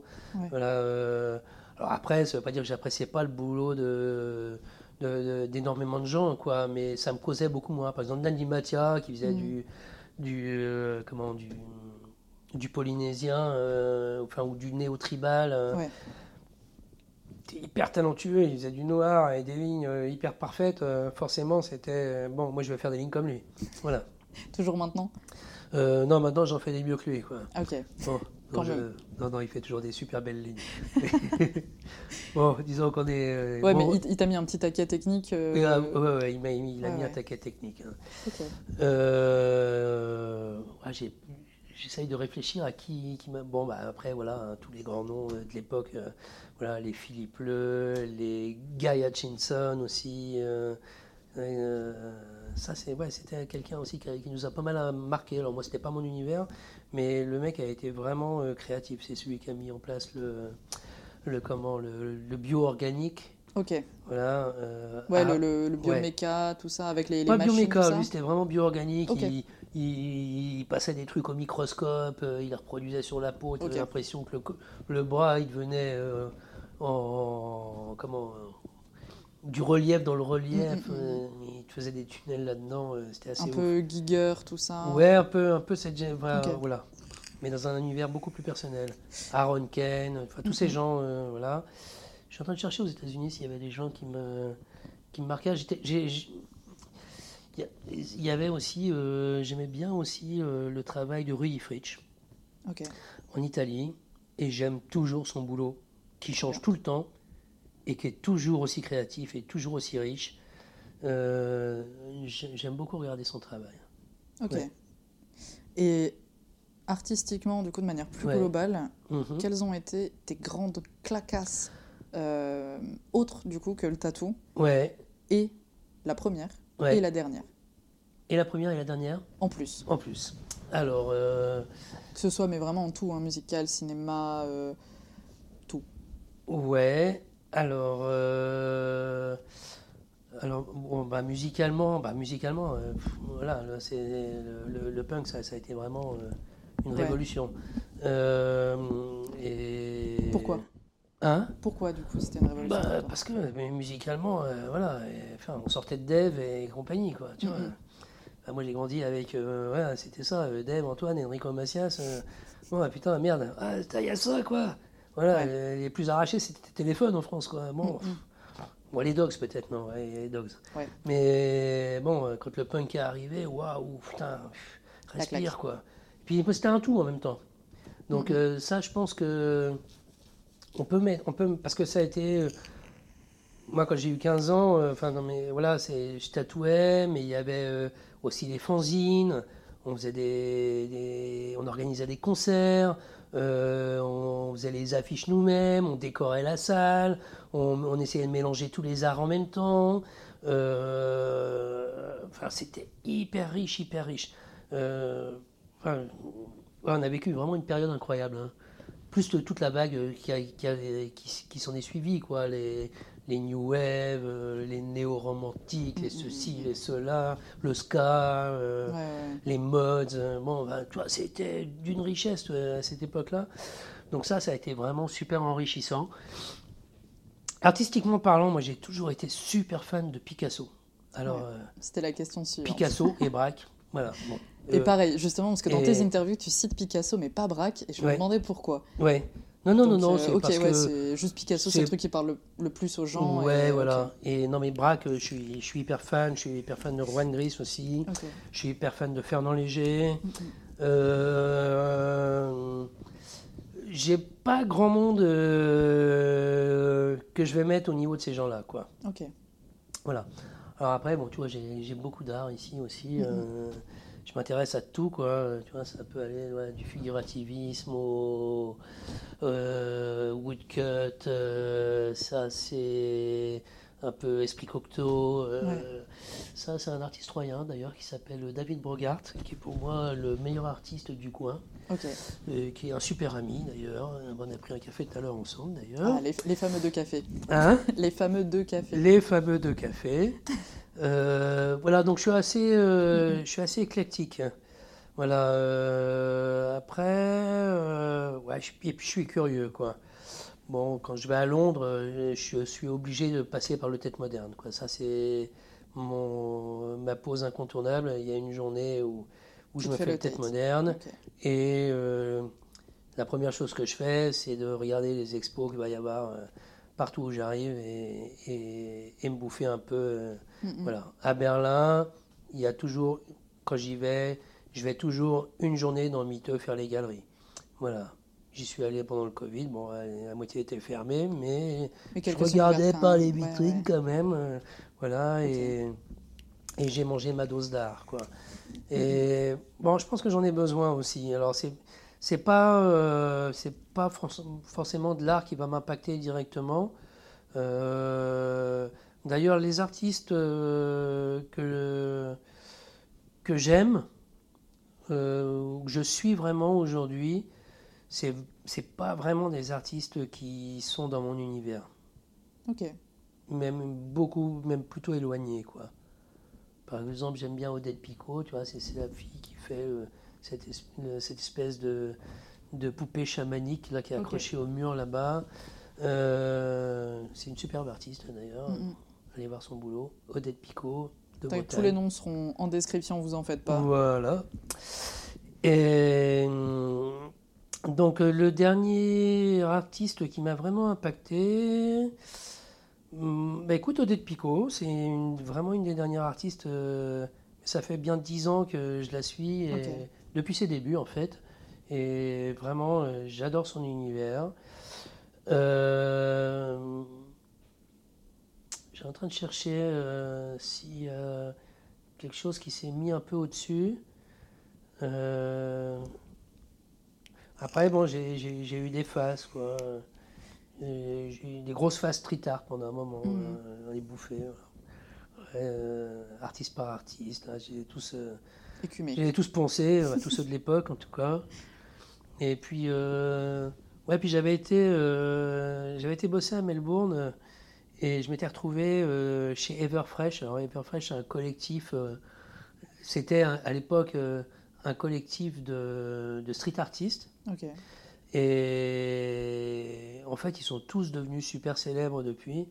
Mais, mais quand je suis arrivé dans cet atelier-là, c'est pareil, je me suis pris un claquot tellement ils étaient créatifs, les gars. Alors que je m'étais déjà bouffé du street art de partout. Et je me dis, putain, mais, non, mais eux, là, voilà, eux, ils mettent vraiment un level, quoi. Et, et ben, je, suis, je les suis toujours. Et bon, ils me mettent toujours des claquots. Notamment euh, Ray Kawan. Euh, je suis super fan de ce mec-là, quoi. Donc euh, quelqu'un qui sait se renouveler, qui... Ouais, ouais, ouais. Et, et peut-être graphiquement, c'est peut-être euh, un des artistes sur lesquels je suis le plus proche. Ok. Encore aujourd'hui. J'aime bien son côté un peu 70s. Euh, il utilise plein de courbes. voilà, je suis un peu là-dedans aussi en ce moment. Je ne sais pas si je t'ai répondu. Ah bah si, carrément, carrément. Est-ce que tu as un premier souvenir de grosse claque Vraiment un gros claquot artistique Ouais, dans euh, bah, le, premier, si jamais tu l'as. Euh... Non, j'ai rien comme ça qui me marque. Euh. Ah si, il y avait un artiste, euh, comment il s'appelle, merde. Un artiste anglais, si lui, il m'a vraiment mis un claquot. Alors bon, les gens comprennent pas beaucoup son boulot, mais c'est le... Ah, non, je sais plus son nom. J'ai un trou là. Toujours les joints, voilà. c'est cet artiste anglais, euh, tu retrouveras le nom sûrement, tu sais, euh, au départ, qui mettait par exemple euh, des vaches coupées en deux qui coulaient dans de la résine. Ah putain, est-ce que c'est Damien Hirst? Damien Hirst, voilà. Ok. Et bon, alors, je suis, je suis végétarien, donc bon, les, les, animaux coupés en douze, hein, c'était pas mon truc, ni ces histoires de papillons, ces mandats en papillons, mais par contre, j'ai tout son univers avec les points, j'ai adoré.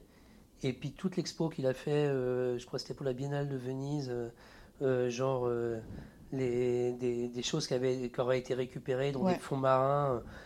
j'ai foutu ce travail énorme, mm, cette mm, mm, créativité-là. voilà, ça, ça m'a vraiment troué le cul. Quoi. les points, son travail avec les points. J'aime beaucoup la répétition. Je pense que tu vois, tu l'as vu là. Mais, oui, ouais, mais, même dans ton travail aussi. Même dans, mon travail, ça se retrouve assez souvent. La répétition, ça me cause beaucoup. quoi. Euh, donc lui, ouais, il m'a vraiment, il m'a vraiment mis un claco. Et, et aussi, euh, bah, Shepard Ferret, quand je l'ai découvert, ce mec-là. Et, et, puis Banksy aussi. Euh, euh, je l'avais découvert. alors je l'ai découvert en fait, pas vraiment par le street art. Et il commençait à être un peu connu. Bon, on connaissait les rats là qu'il avait repompé à mmh, Black mmh, le mmh. rat un peu. Euh, mais euh, il avait fait un, une espèce d'expo qui s'appelait The, The, Pet Shop. un truc comme ça. On va retrouver comment ça s'appelait. C'était en 2008, cette expo. Et à New York. Et il avait transformé, enfin, il avait créé une, une espèce de fausse animalerie dans, dans Soho. Et de dehors, ils vendaient euh, des, des, machins, de la bouffe pour les oiseaux, les trucs, etc. Mhm. Puis quand tu rentrais là-dedans, bah, c'était, il avait fait tout un univers euh, complètement décalé autour de, des animaux, quoi. Ok. Et ça, ça t'a... Ah, ça, m'a bluffé, quoi. J'ai dit, putain, le mec, euh, voilà... Mm, mm. oui, il fait pas que coller. Ouais, il fait pas. Ouais, ouais. Non, non, non, non, il y en a, il y en a derrière. Quoi. Ok. Il y a du répondant, quoi. Et est-ce que du coup c'est claque Et d'ailleurs, je suis pas très fan de. Bah, son univers, il est, il est intéressant, il touche les gens parce qu'il est très politique, quoi. Mm, Mais euh, graphiquement parlant, euh, oh, c'est pas quelque chose qui, qui, va te trouver le cul quand même, quoi. Ouais, hein faut dire ce qu'il y a, quoi. Mais est-ce que ces claques, du coup, ont impacté aussi ton travail? Alors, pas Banksy. D'une manière ou d'une autre Pas Banksy, mais Damien Hirst, euh, ouais. ouais. lui, quand, là, quand, il a, quand il a fait l'expo avec les ronds. D'ailleurs, j'étais dégoûté parce que je bossais au, au Family Business. Ok, je vais regarder même pendant que tu, me parles pour voir euh, les fameux points. Euh, je bossais au Family Business avec Moco Poletta. Et Moco Poletta avait eu deux places pour pour aller euh, à l'expo la veille du vernissage. Ouais. Où tout s'est vendu. Waouh. Donc au vernissage, il n'y avait plus rien à vendre. Et. Incroyable. Et il est revenu. Et moi, je voulais absolument le faire, ce vernissage, quoi. Je pouvais, on ne pouvait pas y aller, quoi. C'était, c'était pas possible. C'était euh, sur réservation. Ah il fallait être invité. Oh, le bordel. Et, lui, il avait eu des places et j'étais dégoûté. Il est revenu, il m'a fait Ouah, c'était de la merde. L'autre, il fait que des ronds de couleur. Ça ressemble à rien. Je fais Putain, mais ça te déchire. Je ne savais pas quoi lui répondre à Moco Poletta, quoi. Pourtant, il est bon, quoi. C'est un artiste. Euh, mais, après, bon, mais bon, euh, il comprenait, il n'a pas compris le truc, quoi. Ouais, et la magie. Euh, enfin, moi bah, je suis fan de trance aussi, hein, donc je t'ai parlé du punk, mais je suis fan de trance musique, j'écoute quasiment, euh, quand je bosse, j'écoute que de la trance. Euh, plutôt chill, mais des fois je mets un petit peu du kit à basse, on sait jamais, quand je fais du noir ça peut aller un peu plus vite. et, Ça encourage. Et, et donc, euh, bah pour moi c'était voilà, c'était vraiment des trans optiques, et c'est ça qu'il n'avait pas vu, quoi. Et, et donc ça, ça, te fait plonger dans, dans, ton inconscient, dans ton subconscient, ça te fait voyager. Euh, j'ai trouvé ça énorme, quoi. Et d'ailleurs, l'expo que j'ai fait, euh, c'était 100% euh, avec mon travail de bois, là, ça a été 100% influencé. Quand tu vois mon Christ qui est derrière, là, qui, qui est au mur, là, qui n'est pas attaché, qui devait faire partie de l'expo suivante que je préparais, que j'ai jamais terminée, qui était sur, sur les icônes religieuses. Et voilà, c'est une ribambelle de roses et, qui te force à, aller chercher qu'est-ce qu'il y a derrière ces, toutes ces roses répétitives, mm, mm, cette mm, répétition de roses. Voilà, c'est pour aller euh, pour inciter à, aller au-delà. À, aller au-delà, quoi. Au-delà du premier regard. Au-delà du premier regard, exactement. Le spectateur devient spect acteur. Voilà, exactement. Ok. Alors, on, on, a pu un petit peu en, parler tout à l'heure, mais euh, le, bruit court que tu es à l'origine de la French Touch, euh, perçu par le, public américain. Qu'est-ce que c'est la French Touch? Ah bah, Je ne sais pas si je suis... Euh, comment tu m'as dit Je suis quoi? Tu, tu, il paraît que tu fais partie de, ah, que des origines de, de, la French de la French Touch. Euh, ouais, je sais pas. Ouais, bon, peut-être parce que j'ai été un des premiers à partir aux États-Unis, quoi. Mm-hmm.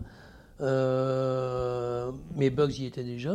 Ouais. Hein, c'est quand même, c'est quand même notre, euh, notre fierté euh, tatouistique au niveau French Touch.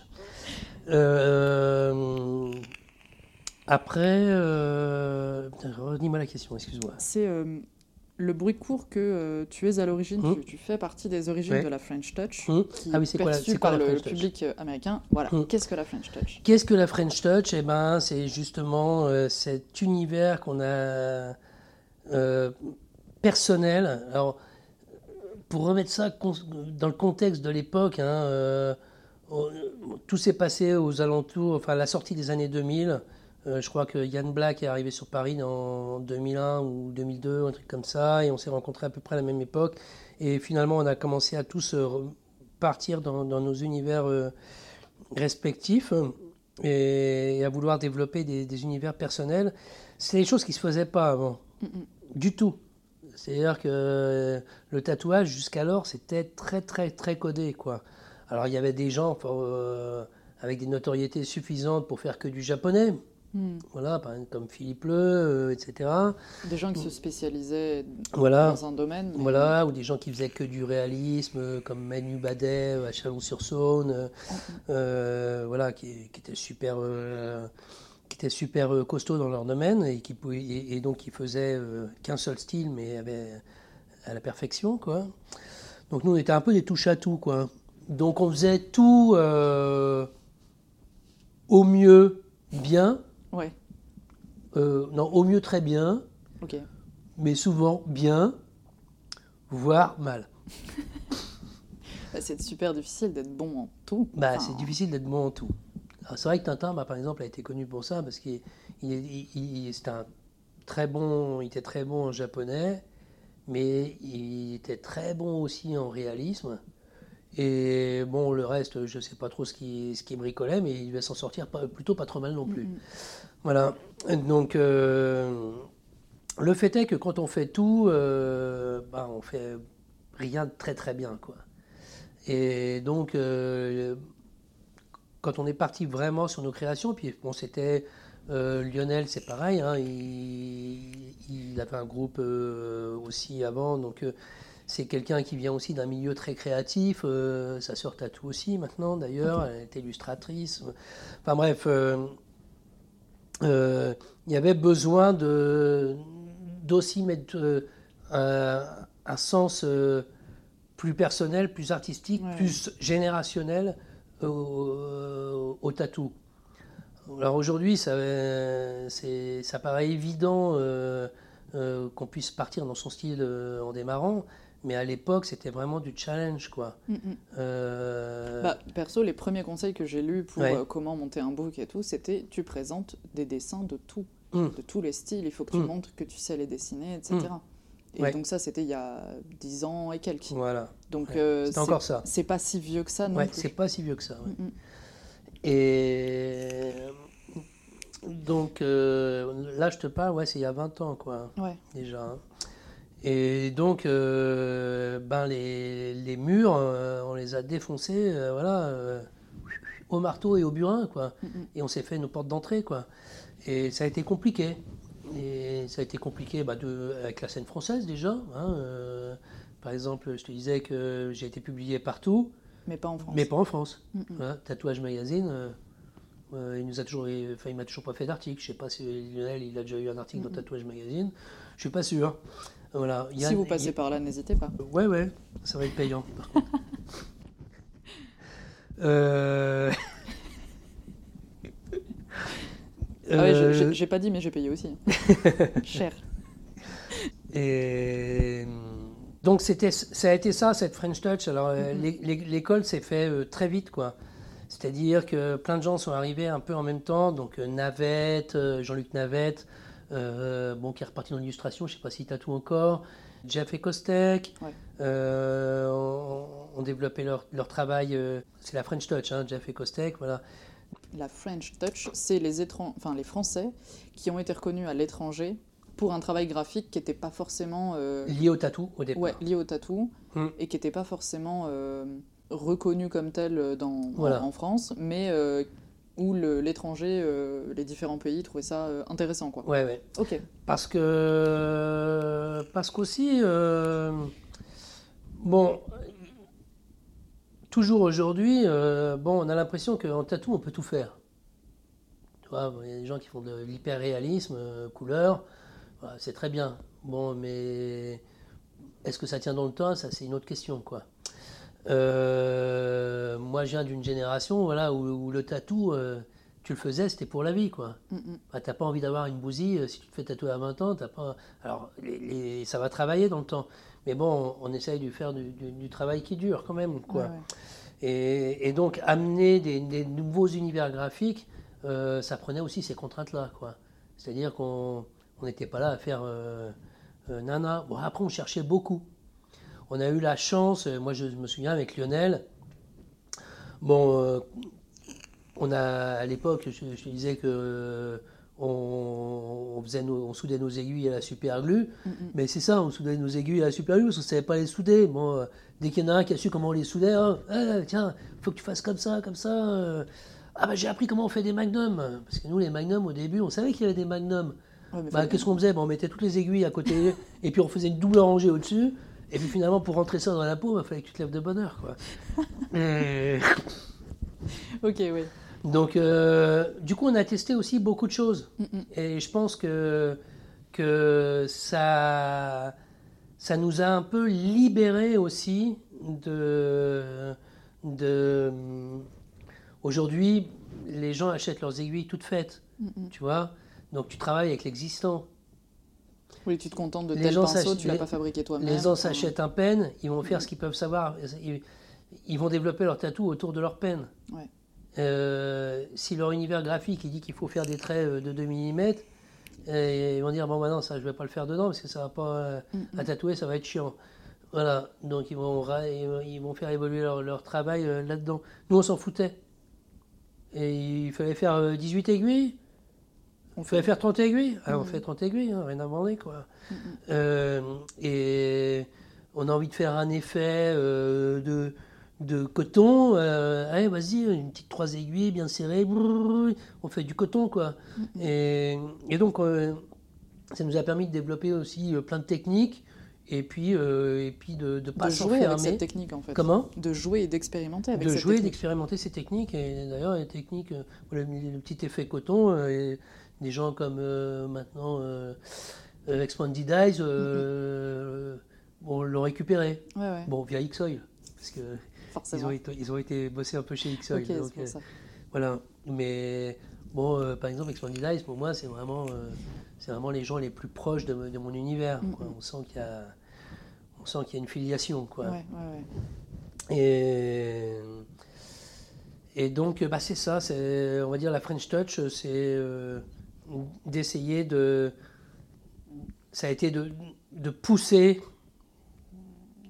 d'ouvrir des portes dans, dans, dans, dans, un tatou qui était vraiment enfermé, très codifié, où il fallait faire ou du tribal, ou du portrait, ou du machin, et où la place à la créativité artistique, euh, enfin, la créativité. il y avait, un, travail créatif, hein, mais la créativité, euh, c'est-à-dire euh, comme un peintre va développer son, son pinceau, ça dans le tatou, tu n'avais pas le droit.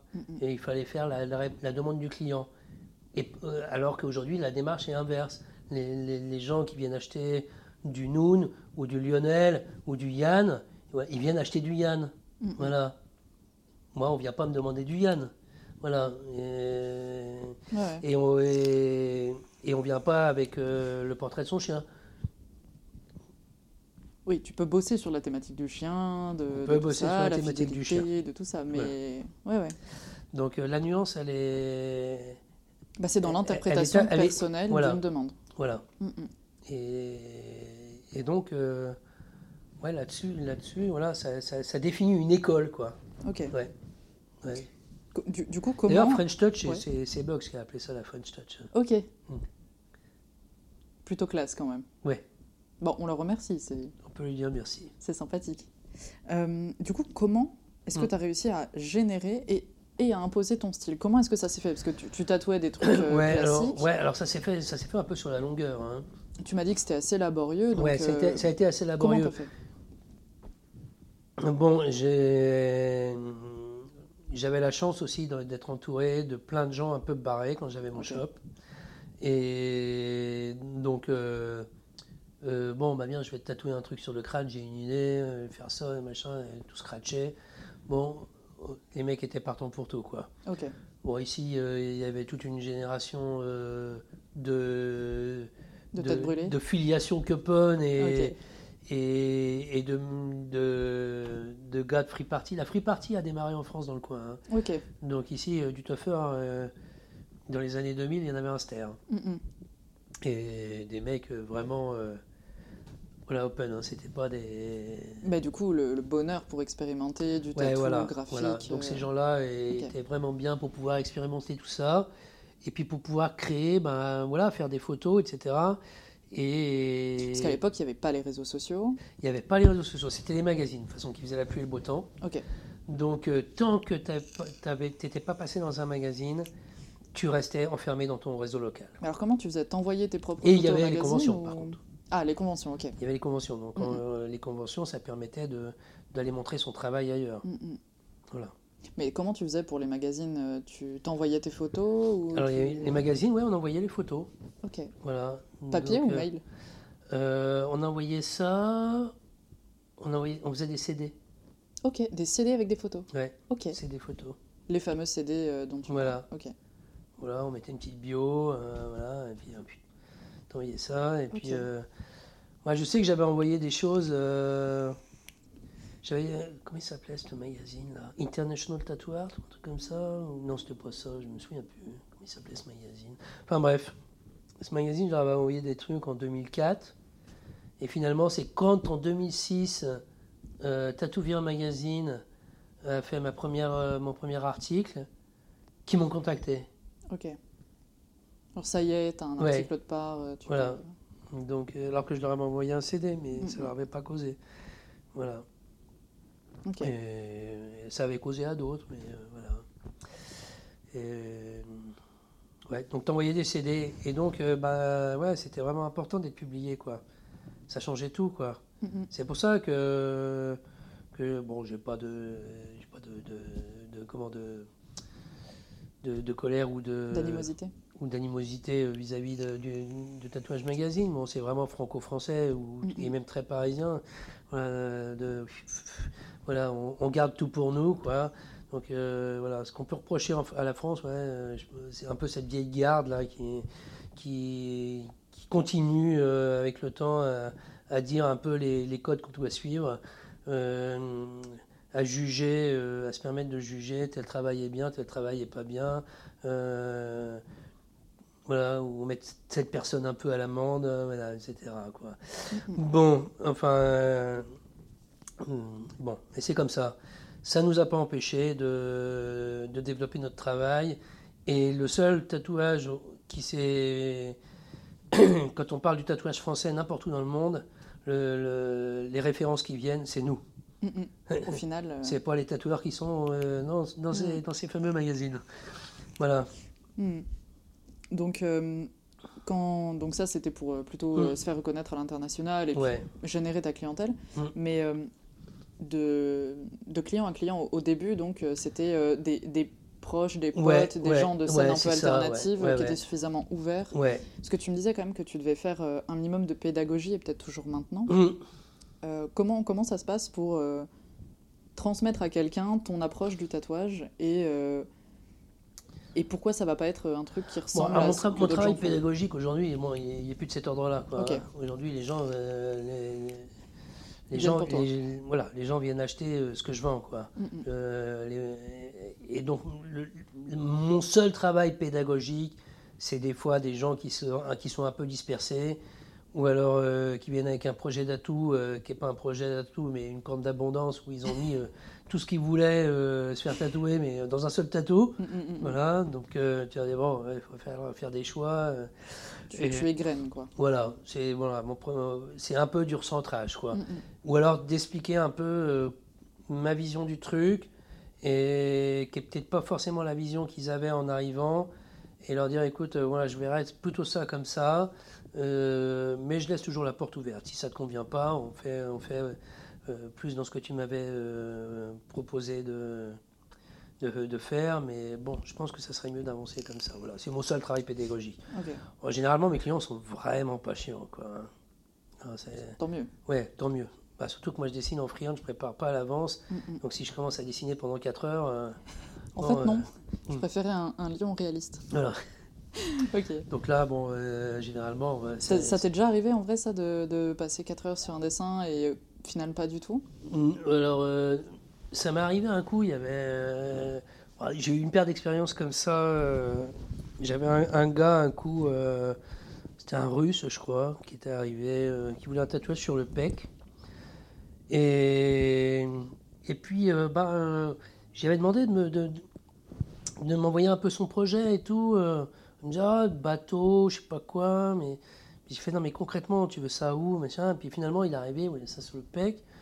Et puis, et puis j'ai dit, bon, alors on fait quoi? Il me fait, ah, bah, j'aimerais bien, on fait un bonhomme avec de la mer et tout j'ai fait un truc, enfin, je, je, me souviens plus si c'était ça ou quoi, mais j'ai fini par y faire un bonhomme à la fin. Et, et donc j'ai fait un dessin. Ah non, c'est pas ça que je veux et tout. Euh. Bon, puis là, il a commencé. Je sentais qu'il allait être casse-pied. Mm, mm. Et puis, euh, je fais bon, alors on va discuter hein, maintenant. On va se poser parce que je ne vais pas faire 150 dessins. Et donc, euh, donc on a discuté. Je lui ai refait un dessin avec ce qu'on avait retenu de la discussion, l'essentiel. Il dit, ah, c'est pas ça et tout. Et j'ai fait, écoute, je vais t'en faire un troisième. Et puis ça sera le dernier. Et je crois que c'est, c'est la seule fois où j'ai dessiné trois fois. Ok. Généralement, bon, je vais changer un détail ou je vais redessiner une deuxième fois parce que bon, je suis parti dans un truc un peu trop euh, dans ma tête et, ça, ça allait pas. Euh, je redessine une deuxième fois et normalement ça passe. Ou alors je fais une troisième fois, mais c'est des petits ajustements. Euh, oui, un petit détail par-ci par-là. Ah, veux pas, de fleurs, tout refaire. on enlève les fleurs hein, ou des mm, mm. comme ça. Voilà. Ok. Mm. Hum, au début, est-ce que tu as eu à faire de la pédagogie sur euh, les premières personnes que tu as tatouées dans un style un petit peu différent, qui te, qui te ah, ressemblait plus ou pas? En fait, euh, non. J'ai essayé en fait de faire vite un book photo, donc avec, avec les potes que je tatouais. Voilà, je faisais des trucs, je prenais en photo, je mettais ça dans le book. Et donc mon travail euh, s'est décalé et, et je présentais plus d'autres boulots. Donc quand les gens arrivaient au shop, euh, je leur dis bah voilà, je peux faire ça, mais on peut le travailler dans cet esprit-là, etc. Mhm. Regarde, est-ce que tu aimes bien? Et, si la personne euh, avait accroché avec le truc, le travail était fait quoi. Donc on pouvait y aller quoi. Mhm. Alors bon, il n'est pas sorti que des pépites, hein, je te dis tout de suite, mais bon. mais pour pouvoir développer justement ce, pinceau, euh, parce que parce qu'aussi c'est moi je suis pas trop à, travailler euh, alors je pose des idées sur le papier mais j'aime bien quand même jouer avec le corps. Moi je pense que tu as, vu dans mon boulot quoi. Et et, donc j'aime bien ce côté euh, toujours être un peu dans, dans l'urgence quand je dessine alors bah, cette urgence voilà, elle n'était pas forcément gagnante euh, au départ. Bon, puis euh, avec le temps, bah, tu développes des routines, euh, des routines de mise en place. comme quoi, par exemple? Hein? Comme quoi, par exemple, comme routine de mise en place? Comme, comme, routine de mise en place, bah, moi, par exemple, si je dois dessiner sur un bras, moi, je me fais déjà un axe. Voilà. Ok. Et c'est cet axe-là bah, qui va, qui va, qui va me, me, donner un peu le flow que je vais vouloir, que je, devais, que je vais devoir suivre. Souvent, quand tu regardes mes tatous, euh, enfin dans mes, mes, lignes un peu classiques, j'appelle ça les, classiques mm maintenant, euh, il y a souvent une ligne droite qui, qui traverse le truc. C'est celle que j'ai mis au départ, quoi. Et cette ligne droite, elle me permet d'avoir un mouvement euh, assez fluide sur le tatou quand il va bouger, parce que je vais pas aller mettre, je vais aller placer les aimants un peu, un peu à droite, un peu à gauche, mais quand tu arrives au niveau de l'articulation, généralement, je suis sur, quelque chose qui est un peu flottant et qui peut passer euh, tranquillement entre les deux et faire. Euh, qui va pas se distordre. Qui va pas se distordre. Euh, voilà, je vais pas mettre une tête par exemple ici. Donc, puis après des routines.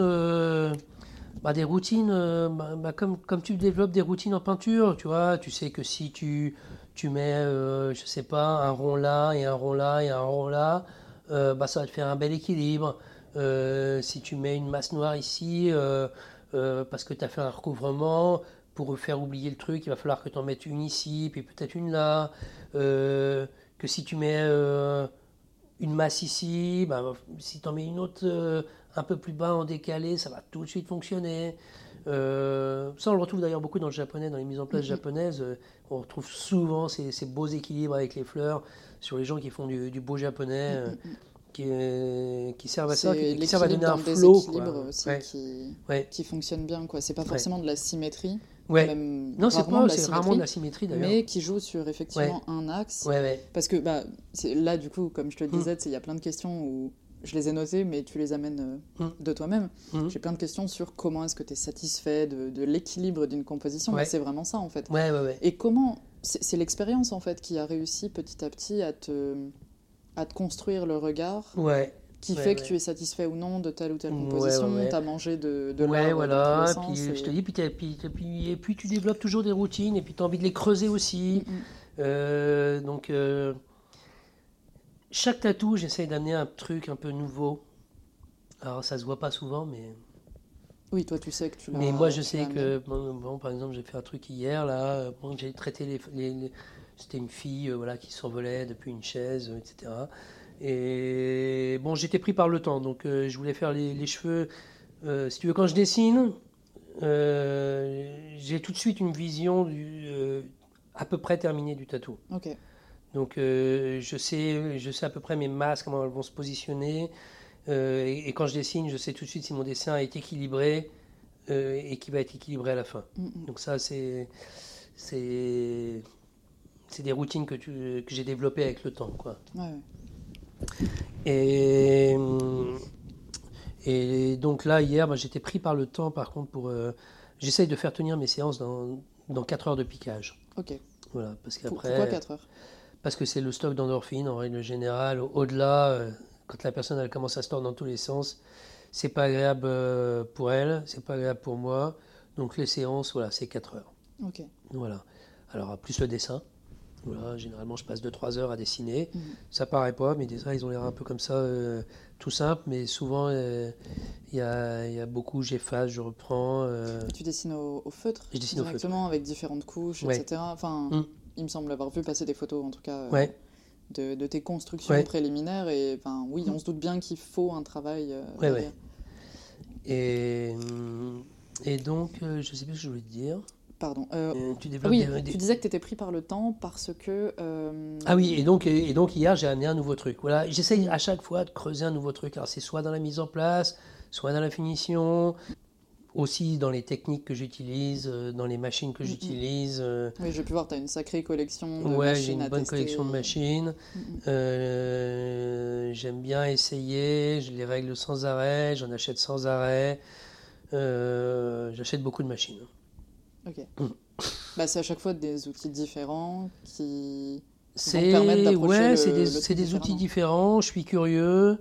Ah bon, les rotatives, je les ai un peu poncées, je, peux te l'avouer, mais bon, j'ai pas travaillé avec les peines, mais bon, c'est travailler avec un pen ou, une Thunder ou une, ou une Nano, c'est une Jetta, c'est pareil. Mm, mm.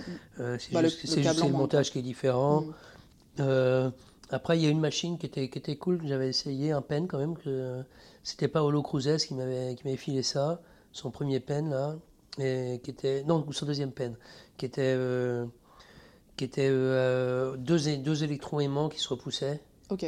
Et donc qui donnaient euh, une, souplesse aussi. Euh, parce qu'en fait, hein, les, dans, les, dans les rotatives, le, le but ultime, c'est de c'est d'imiter quand même le, mm, mm, mm. tout en gardant la légèreté. Voilà. Donc voilà, tout le monde veut, tout le monde fait des, des, hybrides plus ou moins compliqués, plus ou moins efficaces, voire pas efficaces du tout d'ailleurs. Ça s'est fait. Donc, euh, ouais, c'est pareil. Sur les machines, j'essaye toujours euh, pas mal de choses. quoi. Euh, qu'est-ce qui t'apporte le travail en, en free-end, donc main libre? Moi, déjà, il m'apporte. Bah, bah, il m'apporte ce, ce truc-là de Déjà, euh, je, vois bon, pour commencer, je vois rarement mes clients euh, avant qu'ils viennent. Quoi. Mm, mm. Donc c'est vrai que le jour, euh, des, fois, quand tu reçois des gens des pays de l'Est, là, tu sais pas, et ils finissent tous par A, c'est un garçon, c'est une fille qui arrive, mm, on sait pas quoi. Et des fois, bah, tu t'attends à une fille et c'est un mec d'un mètre 95 qui débarque, puis finalement c'est pas le bras, c'est la cuisse, il a des cuisses comme ça. oui, ça change un peu le. Voilà, donc donc j'aime bien attendre. Euh, ça ne veut pas dire que je prépare pas. Hein. Mm, mm. Euh, bon, il y a beaucoup de choses que je prépare plus parce que je les ai euh, fait ou je peux les, les, les prendre, les mettre dans tous les sens, les combiner. Voilà, c'est tout un petit peu. Tu as les ingrédients. Voilà, j'ai tous ces. Voilà. Une recette, quoi. Voilà, que je peux, que je peux, je peux interchanger et qui vont marcher. Et puis que j'ai déjà, euh, si on me demande un chat, les chats, je les ai dessinés dans tous les sens, euh, c'est bon, quoi. Ou mes persos, bon, mes, mes persos, ben, voilà, ils sont, ils sont là, bon. Je ne peux pas leur apporter grand-chose de plus. Ils sont, ils sont tels que je voulais les voir et je les ai emmenés là où je voulais. Quoi. Donc, euh, euh, je les adore comme ça. Euh, bon. Ok. Et donc, dessiner sur la personne, ça, bah, ça permet justement d'avoir quelque chose qui va être 100% adapté. Voilà, si tu travailles, alors si tu fais du traditionnel américain, tu n'en as rien à foutre de travailler sur des machins qui font 10 cm par 10 cm. voilà, tu vas les mettre les uns à côté des autres. moi, mon travail, c'est pas ça, c'est quand même de jouer quand même un peu avec le corps, quoi. Donc, que, que, mon tatou puisse bouger, euh, qui l'habille la personne aussi esthétiquement parlant quoi. Il y, a, un côté un peu ornemental aussi. Mm, mm. donc euh, je veux que ça si, si, si c'est une fille qui est un peu petite euh, bah, je vais plutôt essayer de stretcher son bras quoi tu vois, mm, de, l'allonger. Si elle vient et qu'elle veut un tatou sur l'épaule je vais dire écoute, ah, t'es déjà pas grande, t'as des petits bras, si je te mets un sticker sur l'épaule, voilà, on va essayer de travailler un truc plutôt allongé, euh, tu vas voir, ça va t'affiner, je dessine, ça ne va pas, mm, mm, mm. Euh, on, fait, on, fait, autre chose, on, le rapproche de ton épaule, de ton idée de départ, mais sinon on essaye. Et donc ça permet déjà ça aussi, d'essayer. Euh, ça permet aussi de ne pas avoir des, des casse-couilles qui te font faire 150 dessins. Ouais. Les gens arrivent, voilà, le tatou c'est le jour même, le dessin c'est le jour même. t'aimes bien mon travail, s'il y a des choses que t'aimes pas dans mon travail, tu me le dis. Euh, généralement, je leur demande quand même de m'envoyer euh, allez, 4-5 euh, références de mes tatous qu'ils ont particulièrement appréciées. Voilà, comme ça, je sais déjà un petit peu. Sur quelle j'ai, voilà, j'ai une guideline. Voilà, je sais un peu dans, voilà, s'ils ont des mises en place qu'ils préfèrent, etc. un peu plus derrière, un peu plus devant, centré, un bras complet, machin. Bon. Donc finalement, euh, bon, le travail, il a à peu près mâché, quoi. Euh, les gens sont pas chiants, vraiment. Ouais, bon. ils, viennent en confiance, ils savent ce qui les attend. Ouais, voilà, quoi. Bon, euh, c'est sûr que s'ils arrivent, je dis, ah, finalement, aujourd'hui, je fais que des carrés noirs, ils vont peut-être pas aimer, quoi. Mais non, mais je suis ce qu'ils, ce qu'ils ont envie, quoi. Donc, je fais mon travail. Donc, ce que je vais faire, ben, ben voilà, je vais pas démarrer un tatou si je suis pas content du dessin. Euh, donc je vais travailler le dessin, des fois euh, ça sort tout de suite, des fois ça sort pas tout de suite. Mais bon, en règle générale, en 2-3 heures, voilà, j'ai plié mon dessin. Quoi. Et on est, on est vraiment satisfait l'un et l'autre et on peut, on peut y aller. Quoi. Alors ils n'ont pas une version finie de ce qui va se passer après, parce que c'est vraiment que les lignes que je dessine. Mais bon, ça... Ils sont en confiance sur euh, comment Moi, je pars du principe qu'un tatou, le tracé, alors ça dépend ce que tu fais comme tatou, hein, c'est sûr que euh, par exemple, Olivier Poinsignon, euh, le tracé, c'est accessoire. Mais si tu fais du traditionnel américain, par exemple, euh, le tracé, c'est le squelette. Moi, mon travail, il se rapproche assez du traditionnel américain, finalement. Il y a, un gros squelette, le squelette, c'est le tracé. Je pourrais très bien laisser mon tracé tel que. D'ailleurs, j'ai commencé en faisant que des dessins en tracé, et où il n'y avait pas de pattern. Les patterns sont arrivés avec le temps, les remplissages, etc. Mais mon tracé, c'est un squelette et, il est déjà complet à lui tout seul. Si je laisse le tatou comme ça en tracé, oui, il peut avoir ce côté pas fini, mais il a ce côté fini aussi déjà. Euh, c'est un, un, dessin qui est abouti, qui tient la route. Euh, quand j'ai démarré le tatou, le truc ultime, c'était de faire de l'ombré. Tous les tatous faisaient de tous les tatoueurs voulaient faire de l'ombré. Pourquoi? Parce qu'ils ne savaient pas faire des tracés déjà. Voilà. Ou alors souvent leurs dessins, ils étaient plutôt approximatifs. Donc en mettant de l'ombré, on noyait un peu le poisson dans, l'ombré. Ah, je vais te mettre un peu de couleur. Euh, bon, ok. Bon, et voilà, ça noyait un peu le poisson. Quand tu fais que du tracé, si tu as un squelette, si tu as un dessin avec un squelette qui est, qui est parfait, euh, et que ton tracé est, propre et, voilà, est solide, tu as, déjà, as déjà réussi 90% de ton tatou. C'est dans ma conception. Mmh. Ouais, non, mais dans, un article, tu disais que ton travail était respectueux du tatouage traditionnel. Ouais, c'est vrai. Moi, je me demandais du coup de, du tatouage tradi, est-ce que tu parlais de celui de, de Traditionnel américain. Ou, ok, du coup, le tradi américain. Ouais. Ok. Parce que hum, dans cet article aussi, tu dis que tu te sentais un peu piégé dans le tatouage classique et que la ligne se suffisait, que le reste n'était qu'un que du détail. Mhm. Euh, alors du coup, pourquoi euh, amener euh, plus de texture, etc., si la ligne peut te suffire? Alors ouais, bah, d'ailleurs je refais des tatous juste en ligne hein, aujourd'hui, avec beaucoup plus de lignes. C'est ce que j'ai pu mais non, j'ai quand même eu vite besoin de, de les habiller, quoi. Ok. Voilà. Euh... Alors pourquoi? Euh, Me demande pas. Par exemple, Lionel euh, euh, habille très peu. Il est resté beaucoup avec mm. de la ligne. Alors que de mémoire, au début, il, ses, dessins étaient beaucoup moins épurés qu'ils le sont aujourd'hui. bah moi, j'ai fait l'inverse. Je suis parti de trucs, de, de, choses très épurées. Mon dessin est toujours très épuré finalement. Quand, euh, quand, je regarde mon dessin, euh, c'est quelques lignes. Euh, d'ailleurs, généralement, je mets une heure, une heure et quart, une heure et demie à faire mes lignes. Donc c'est assez rapide. Tout, et tout le travail est, après dans, dans, dans, ce travail de fond que je mets derrière et qui est aussi finalement très, très proche du, du traditionnel américain. Ouais, ouais. Il y a des lignes solides, des, des lignes solides, des, des, remplissages assez francs. Bon, je travaille beaucoup de textures, euh, voilà, ça c'est pas du tout, euh, c'est pas du tout une filiation du, traditionnel américain, mais c'est ce qui met la, ma patte aussi, quoi, et qui fait qu'on reconnaît mes tatous euh, au premier coup d'œil, mais. Mm, mm. J'avais une autre question par rapport à quelque chose que tu avais dit aussi encore dans un article. Tu disais que l'art transposé en tatouage ne fonctionnait pas. Pourquoi? Après, c'est peut-être un vieil article. Hein. Non, non, non, je pense toujours ça. C'est peut-être amené de façon un peu brute, mais disons que si tu, par exemple, tu prends du Velasquez, quoi. Un grand maître. Voilà. Bon, si tu veux amener ça en tatou, euh, déjà, tu changes de support. Donc, mm. tu vas être obligé de, de, transposer un style qui est prévu euh, sur du format carré, euh, où tout est calé sur des diagonales et des machins, mm, mm, où c'est très mathématique finalement, même si si ça transparaît pas comme ça, mais bon. Euh, oui, la, la peinture dite classique est, voilà, très, très, mathématique. Voilà. En termes de structure dans la composition, avec le nombre d'or et tout. Donc ça, à amener sur un bras, ça va être un peu compliqué. Ouais, ouais. D'accord? Alors tu vas pouvoir adapter, tu vois. pendant un moment, on adaptait du Frank Frazetta, parce qu'il y a eu tout, tout, toute une école comme ça, de, je ne sais plus comment ça s'appelle d'ailleurs ce style, voilà, de du mince. J'ai pas le nom en tête non plus. Euh, Franck Frazetta, Julie Bell, euh, c'est du. Euh, bon, bon, peu importe. Et bon, c'est très, très peinture, quoi. Mm-hmm.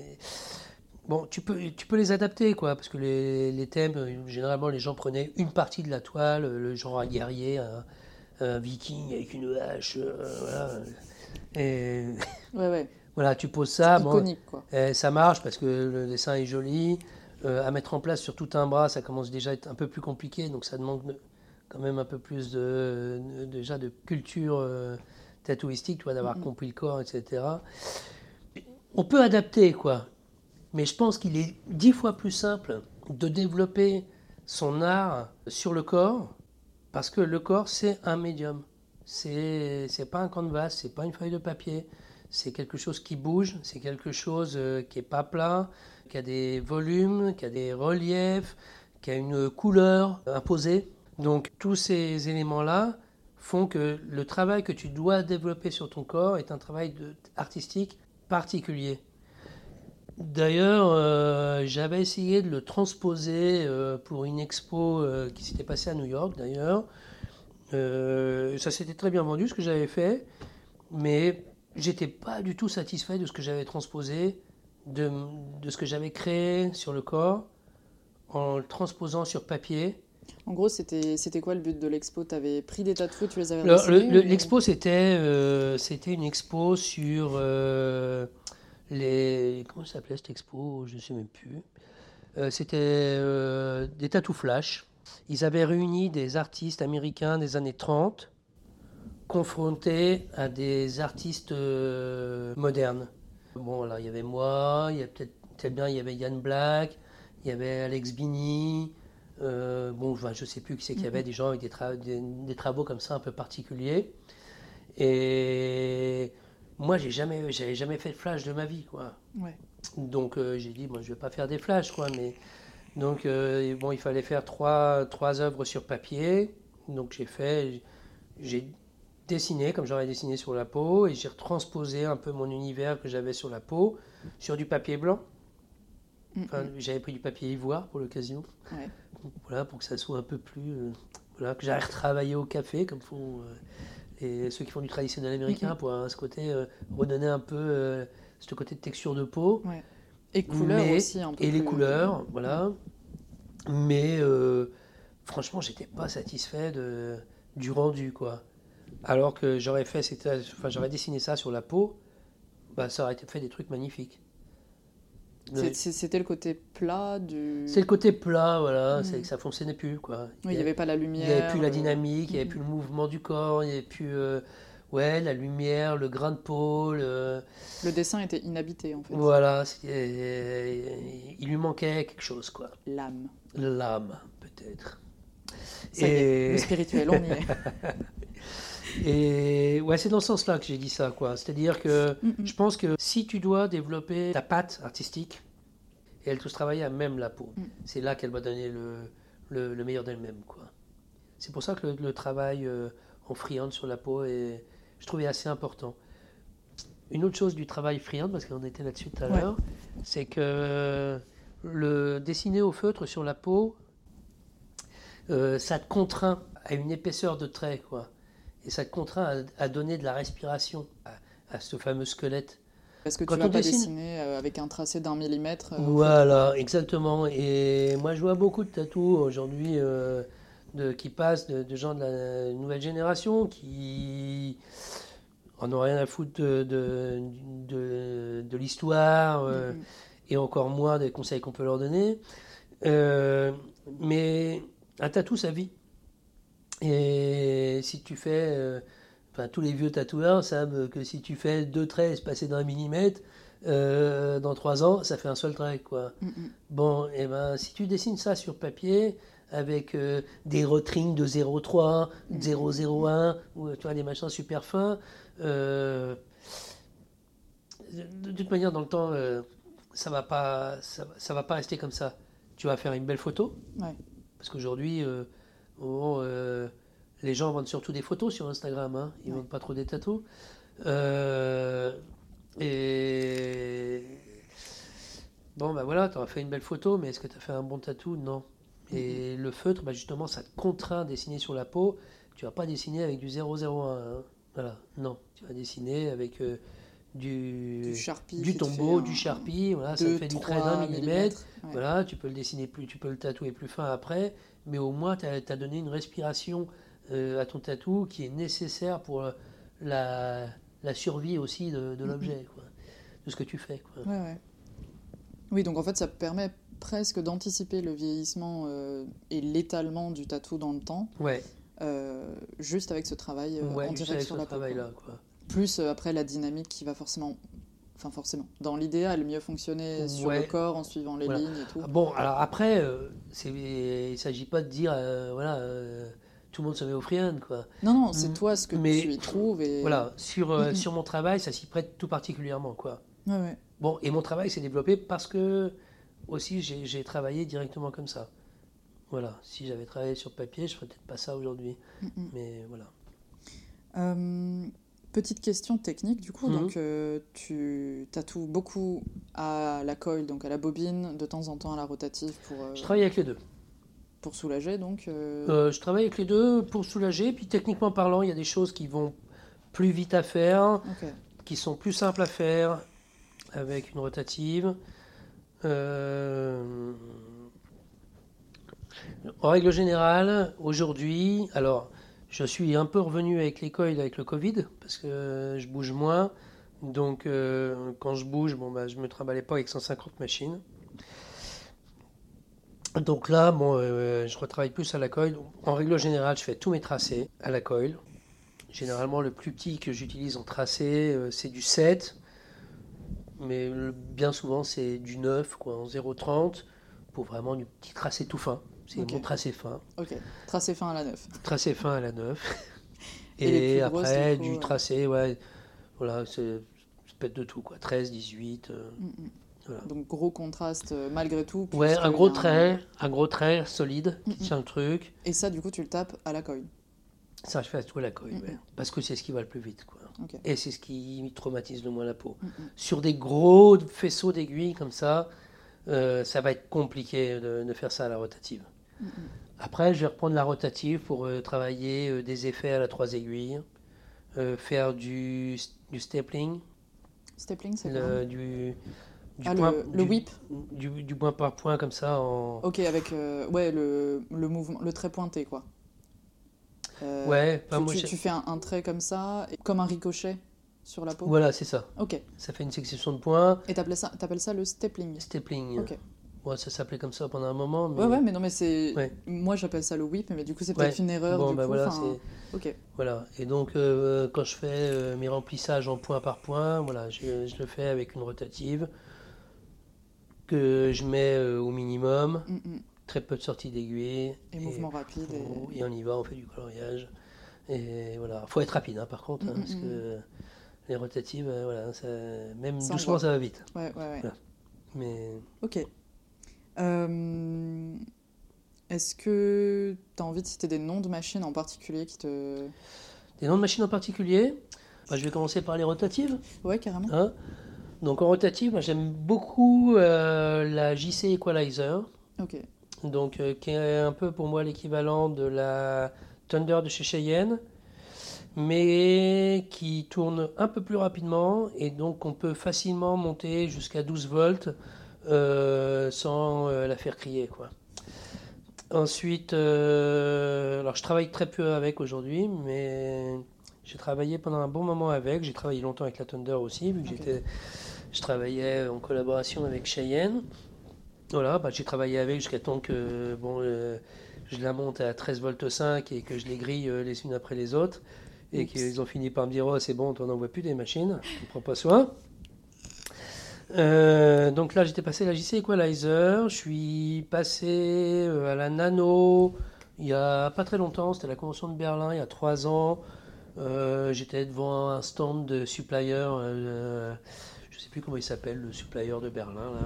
Et donc, il m'avait filé tout le stock de Cheyenne Soul, je sais pas quoi. Enfin bon, j'ai tout essayé pendant la convention, quoi.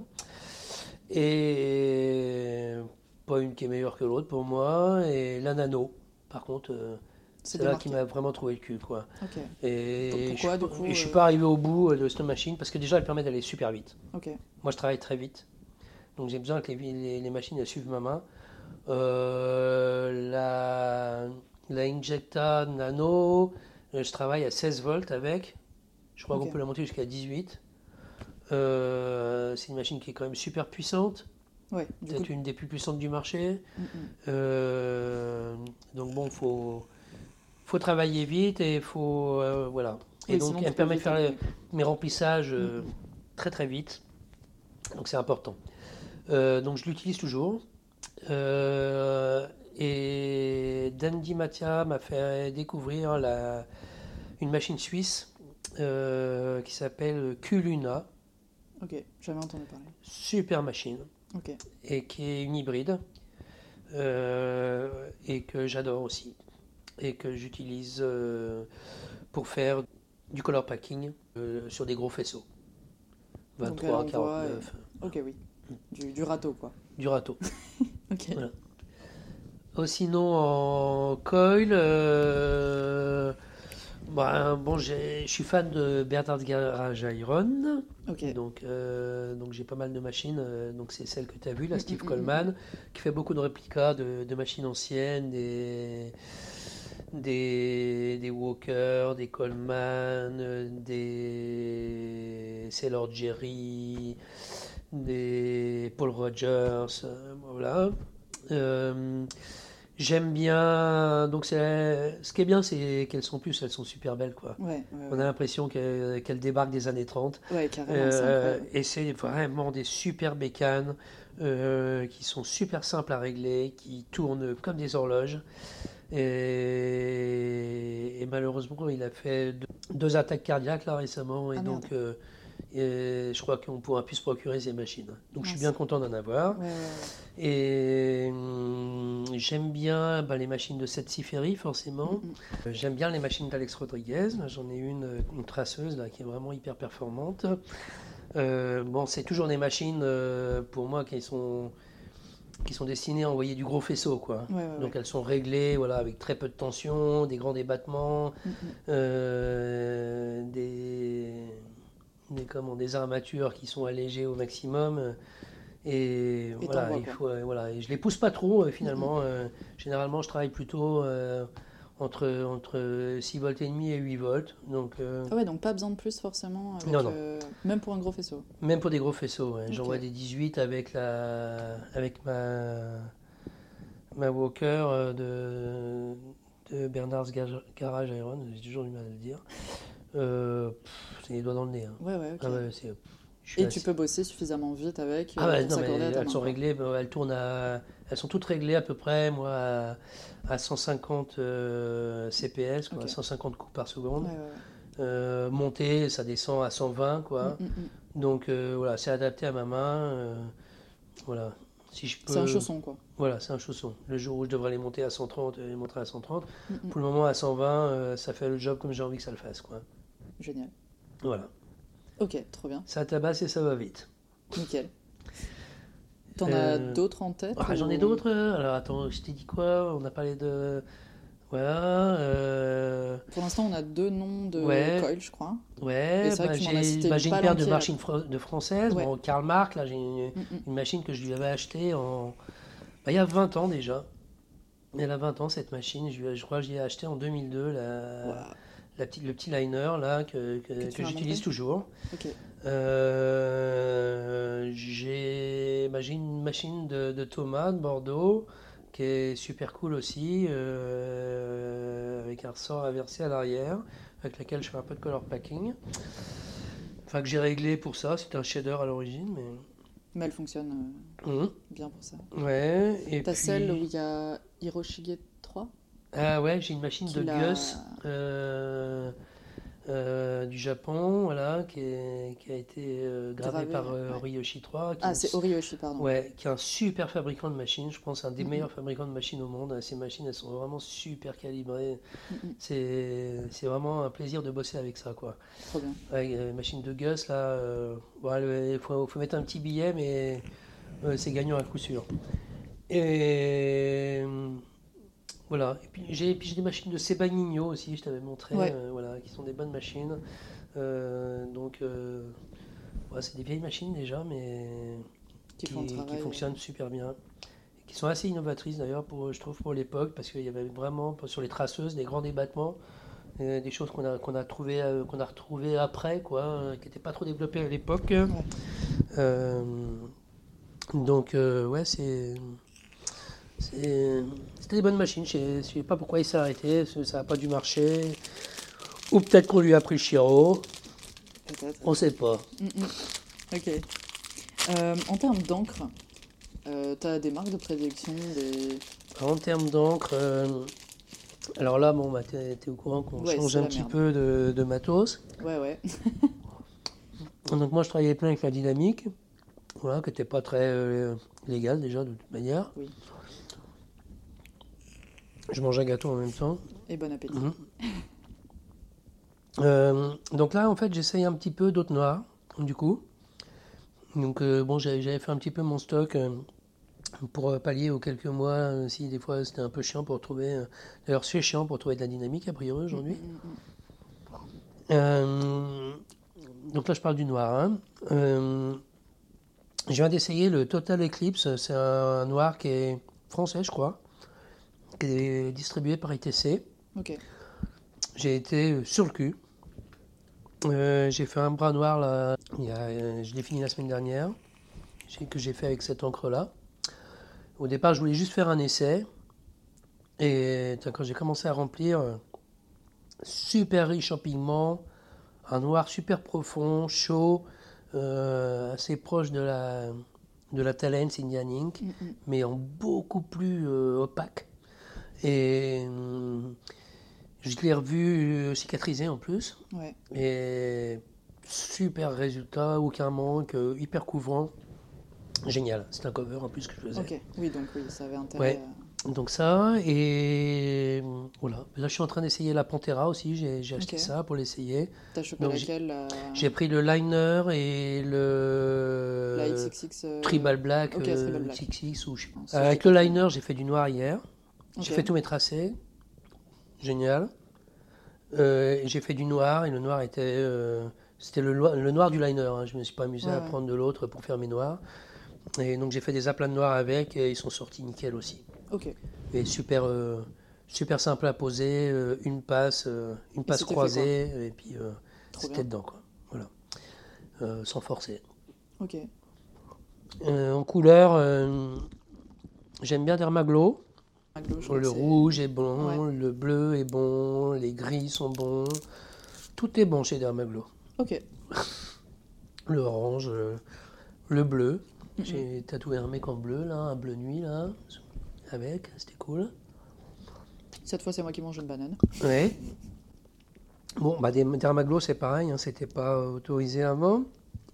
Et aujourd'hui, j'ai testé euh, les nouveaux Kurosumi.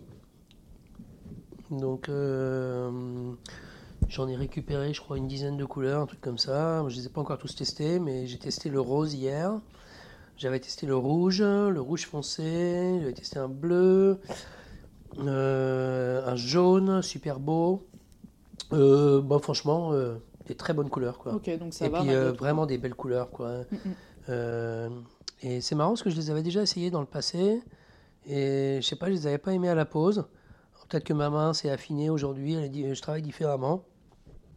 Et bah, le rose était vraiment hier, putain, mais j'étais sur le cul quoi. Il se posait super bien. Donc Super pas trop de problème de liquidité de l'encre ou je sais pas quoi. Non, génial, riche en pigments, euh, tout comme il faut. Ok. Mm. Bon bah génial, c'est encourageant. Voilà. Donc euh, je peux conseiller euh, déjà le Total Eclipse et puis le Kurosumi. Alors le Kurosumi, je ne l'ai pas vu cicatriser. Après, c'est pour, le, pour les noirs, bon, il n'y a pas de problème dans la durée. Le noir, c'est noir, il ne va pas bouger. S'il se pose bien, il est dedans. si, voilà. Donc euh, Total Eclipse, vraiment super bien. Et le liner de chez euh, Injecta, euh, Pantera, super bien. Il est super bien pour faire des aplats noirs aussi d'ailleurs. Il n'y a pas forcément besoin du Tripix, je sais pas quoi. Et les courroux soumis, je ne les ai pas cicatrisés. Ça, il faudrait voir après avec 4-5 ans de recul. Pour être sûr, quoi. Voilà, pour être sûr. Bon, après, de toute façon, les couleurs, ça, c'est quand même connu pour bouger un peu dans le temps et se pâlir ouais, ouais, avec euh, l'exposition au soleil. Ouais, ouais, ouais. Après, moi, je les utilise euh. toujours un petit peu. Alors, je sais, par exemple, le, les, couleurs d'Hermaglo, on a beaucoup de recul dessus, quoi. Quasiment tous les shops anglais. Euh, chez Good Times, par exemple, moi je bosse chez Good Times à Londres, enfin je bossais chez Good Times, peut-être je vais pouvoir y retourner ou pas, on sait pas. Ouais, là-bas tout le monde bosse avec ça, quoi. Ok. Voilà. Et les couleurs, moi j'ai vu des, des, des Dermaglo avec 10 piges de recul les couleurs, elles sont dans le rouge, il, mon vieux, quand il est dedans, il est dedans. Hein. Tu n'enlèves pas. Tout à l'heure, on parlait de, de ta pratique de la linogravure, du fait que c'était relativement proche du tatou. Ouais. Euh, du coup, déjà pour toi, pourquoi est-ce que c'est euh, à ce point proche du tatou? Alors pourquoi est-ce que c'est à ce point proche? Parce que déjà assez manuel aussi, quoi. Euh, donc bon, en linogravure, on travaille des couteaux. le couteau, il n'y a pas le droit à l'erreur non plus. Euh, donc généralement, bon, la linogravure, euh, au niveau conception, on pense à l'envers. Donc il faut penser euh, en négatif. Ouais. Ou alors de creuser les, les faces qui doivent être blanches. Voilà, exactement. Les, les, les, parties qui vont rester blanches, c'est ce qu'on va creuser. Donc il faut bien penser, faut bien penser en le dessin à l'envers. Et, et ça, il n'y a pas le droit à l'erreur, il n'y a pas de gomme. quoi ce qui est fait est fait, ce qui est creusé est creusé. Donc, euh, et puis il y, a un côté, euh, on est beaucoup sur le toucher aussi. D'ailleurs, euh, quand, je fais de la linogravure, je mets des gants de tatou. Parce que j'aime bien le, j'aime bien le grain des gants qui me donne, qui me donne plus de ressenti sur, sur, sur mon couteau, sur le lino, bien le sentir. Ok, c'est marrant, les, les, gants du coup amplifient tes sensations et ne te les masquent pas. Ouais. D'ailleurs j'ai acheté des gants de merde là, parce que y avait pas, j'ai changé de fournisseur. Et je suis dégoûté, il n'y a, aucun touché. Ah merde. Et, euh, je sais pas ce que je vais en faire. Tu prenais quoi comme gants à la base? Je prenais des Uniglove. Ok, oui. En latex ou nitril En latex. Ok. Ah, ils ont vraiment un grain. Euh, ouais, moi je pensais en nitril, je trouve très, très agréable aussi. Ouais. Mm Moi, le nitril, il me faut un peu mal, ils sont pas assez élastiques, ça me, Ok. ça me fait mal aux articulations. À mes, à mes, vieilles articulations. Bah voilà, c'est pour ça. voilà, c'est surtout, surtout à ces deux, à ces deux niveaux-là. Quoi. Parce qu'après, là, tu as développé, donc, bon, il y, a déjà quelques temps, le, donc, euh, une approche dans ton travail, je sais une sous-catégorie de ton travail, qui s'appelle Black is Back, dont on a parlé un petit peu tout à l'heure. Euh, Et Black is Back, c'est vraiment euh, emprunté à la linogravure. Voilà, du coup, comment. Parce qu'il me semble que ce sont des, donc des gros motifs noirs qui, apparemment, selon tes dires, se rapprochent un peu du néo-tribal, d'une certaine manière, avec des bah, beaucoup d'aplats ouais, Il y a un côté, néo-tribal parce que justement il y a beaucoup de noirs, mm, mm. mais le, rapport est là, quoi. c'est tout, ça, s'arrête là. Ok, parce que je trouvais qu'il y avait quand même un côté très organique mm. dans ce que tu proposais, enfin on en a parlé ah tout à l'heure aussi. Euh, donc en ce sens, je, trouve que ça pouvait se rapprocher du néo-tribal parce que ouais. aussi c'est fort. Ouais, quand je disais néo-tribal, c'était vraiment ce côté un peu. Euh, je ne sais pas si, si, on était tombé euh, dans la tribu des fleurs euh, et ce serait peut-être fait des, du Black is Back avec des fleurs, mm, mm. par exemple. Et sur ces projets-là, d'ailleurs, j'ai vu passer, mm. ben, en plus, je crois que c'était il y a quelques jours, tu as, as, posté des, donc des séries de propositions de, de, projets. Je me demandais, est-ce que tu les avais travaillés sur papier ou numériquement? Ça, ça a été travaillé sur tablette. Ok. Pourquoi la tablette du coup? Pourquoi la tablette Ouais. C'est un choix ou préférence euh, Ouais. Alors en fait, euh, la plupart du temps sur la tablette, euh, je fais que des crayonnés. Donc j'ai des pages, et des pages et des pages de crayonnés. Bon, le fait est que je voyage beaucoup, donc avant je me trimballais avec des carnets. Bon, bah la tablette, c'est un peu le tout en un, quoi. Mm, mm. Parce qu'on peut dessiner, ça remplace un peu le, le carnet de voyage. Et, et on peut faire aussi ses mails, et on peut faire euh, aussi des, photos, et on peut faire euh, mm, mm, mm. Facebook, et, on peut tout faire avec. Quoi. Donc c'était plus un, ça a été plus un outil pratique. quoi. D'ailleurs, j'ai une petite tablette, parce que oui. voilà, j'ai pas la grosse tablette des tatoueurs. quoi. Oui, tu as, format J'ai la tablette de voyage. A5, un petit peu plus que du A5 Je sais pas ce que c'est. Euh, ouais, enfin, c'est la petite, quoi. C'est pas la plus petite, je crois, il y a encore une plus petite maintenant, mais... Donc pas enfin, bon, c'est suffisant pour faire euh, mes carnets de croquis, puis à cette taille-là, quoi. Donc euh, voilà, je suis resté sur le même, euh, le même format de carnet. Après, il y a pas mal de projets que je prépare avec la tablette, y compris d'ailleurs en linogravure. Ouais. ce, que, ce que la tablette elle m'a apporté, c'est de, c'est de pouvoir visualiser mon idée voir si ce que j'ai en tête, euh, ça va fonctionner. Quoi. Quand je fais du tatou, euh, je m'aventure jamais, je fais vraiment rarement du hors-piste. Quoi. Voilà. J'essaie toujours d'apporter une petite touche de nouveau. Oui, mais tu pars pas dans du total. Mais voilà, je fais pas, voilà, je, fais pas du hors-piste. Quand je fais de la linogravure, euh, je fais du hors-piste à chaque fois. J'ai envie d'aller plus loin, j'ai envie de faire autre chose.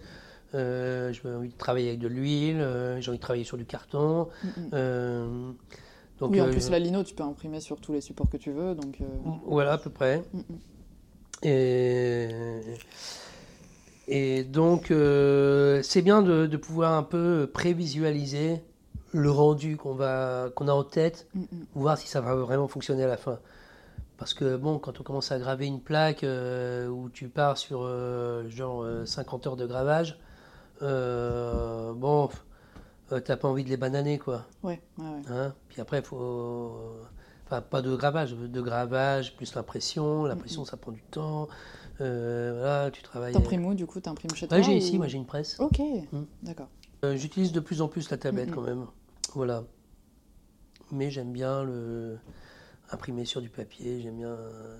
Des fois, je peins même sur la sur, sur la palette et j'imprime directement parce que ça rendait bien. Voilà. Et... Ok. Et au départ, j'ai commencé à faire mes, des peintures comme ça sur la, sur la, sur la tablette pour euh, les préparer, euh, pour les faire à l'huile après. Ok, croquis expérimental quoi en fait. Voilà, mais histoire de ne pas perdre de temps quoi. Mm, mm, mm, euh, parce que l'huile ça prend du temps à sécher. Et, et, puis si tu t'es banané, il voilà, faut revenir en arrière tu réessayes un autre truc pour rattraper la connerie que tu as fait avant. Mm, mm, mm. Euh, bon, quand, quand tu fais les conneries sur la tablette, euh, retour arrière, retour arrière, retour arrière, on recommence. Oui, puis même tu peux jouer avec les calques, donc. Euh, ouais, et tu, peux jouer avec les calques aussi, voilà. Donc ouais, c'est quand même un bel outil, quoi.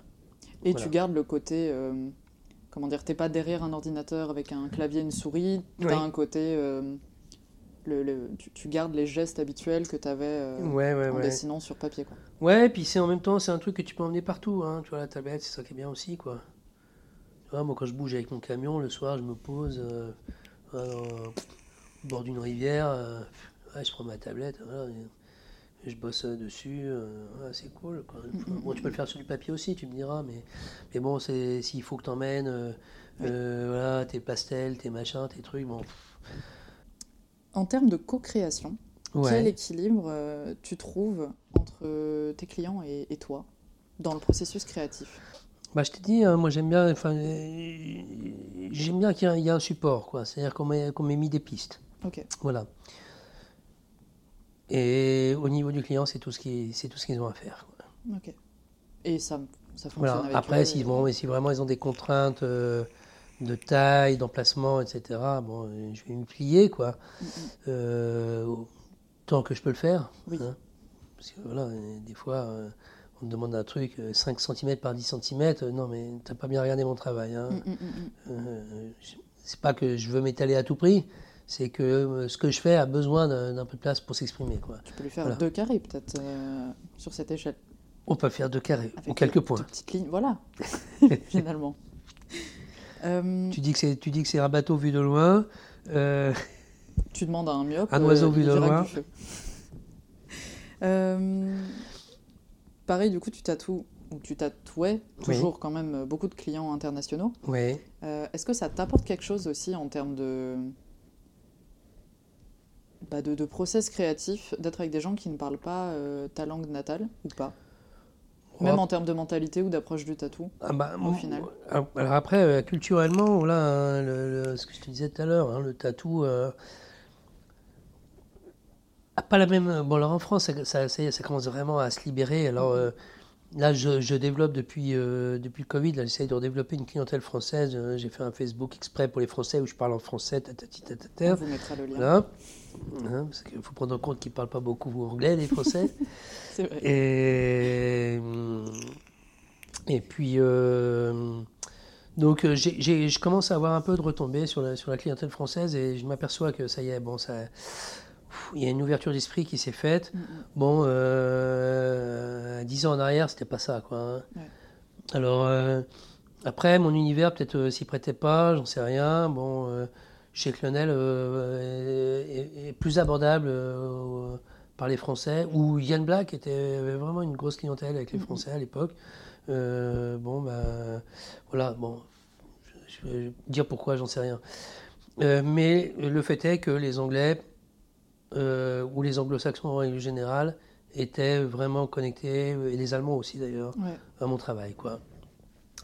Donc j'ai eu des articles de presse au Japon, Ok. T'as été tatoué au Japon du coup? Non, j'y suis pas allé. Ok. Pourquoi? Parce que j'ai eu aucune retombée. Ah ok. J'ai eu euh, euh, un article dans, dans le, la presse espagnole, euh, je me souviens plus comment il s'appelle le magazine, euh, tatouaré, quelque chose comme ça. Mhm. zéro mail. Alors que d'habitude, mhm. un magazine, tu recevais 40, 50 même des fois, euh, des mails, tu ne savais plus comment les, en faire pour les gérer. Quoi. Et tu as, des endroits comme ça où, où le, ton univers ne cause pas. Quoi. Euh, bon, la France, moi, ça ne causait pas. L'Espagne, ça ne causait pas. Les pays latins, en général, ça ne causait mm-hmm. pas. Alors que les pays anglo-saxons, euh, c'était plus, était plus réceptif, quoi.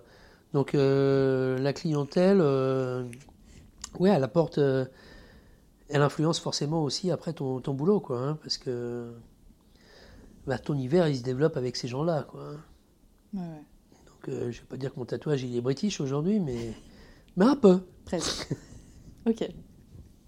Euh, comment est-ce que tu vois ton travail en série d'une pièce à l'autre, euh, malgré l'impro?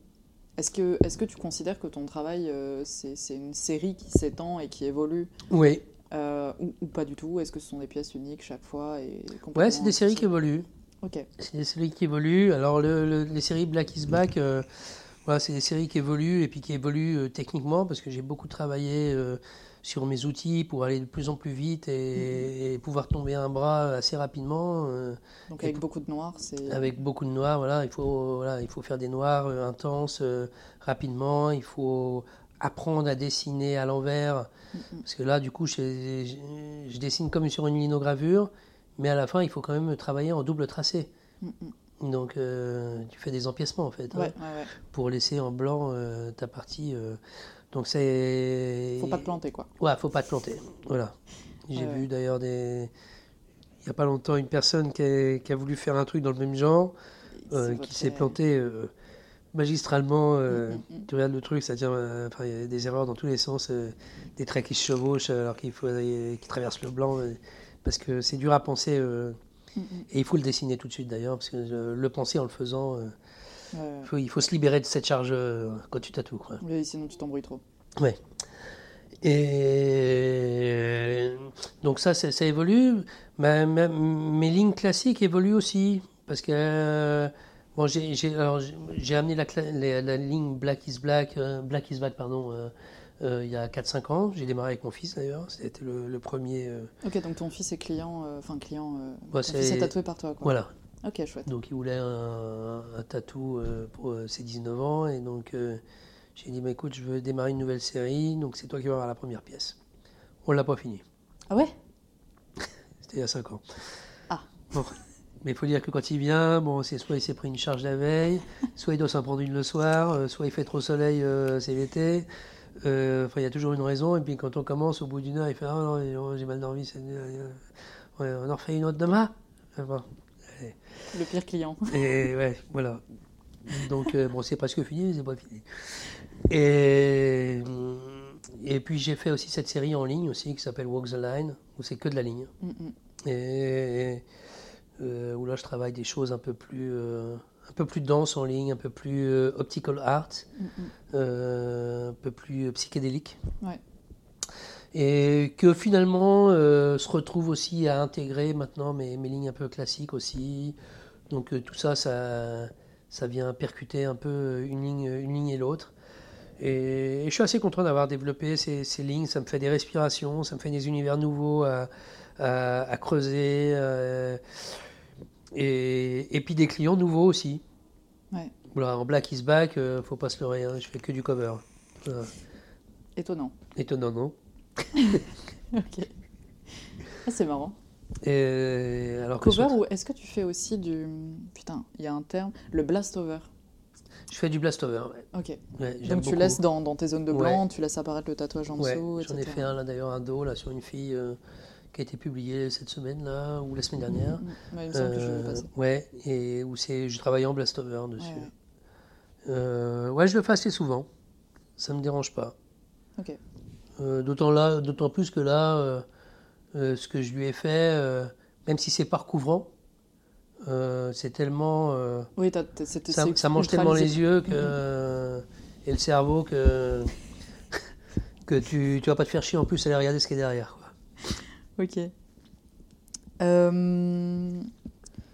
Alors, pap, pap, pap. Ok, tant qu'on y est.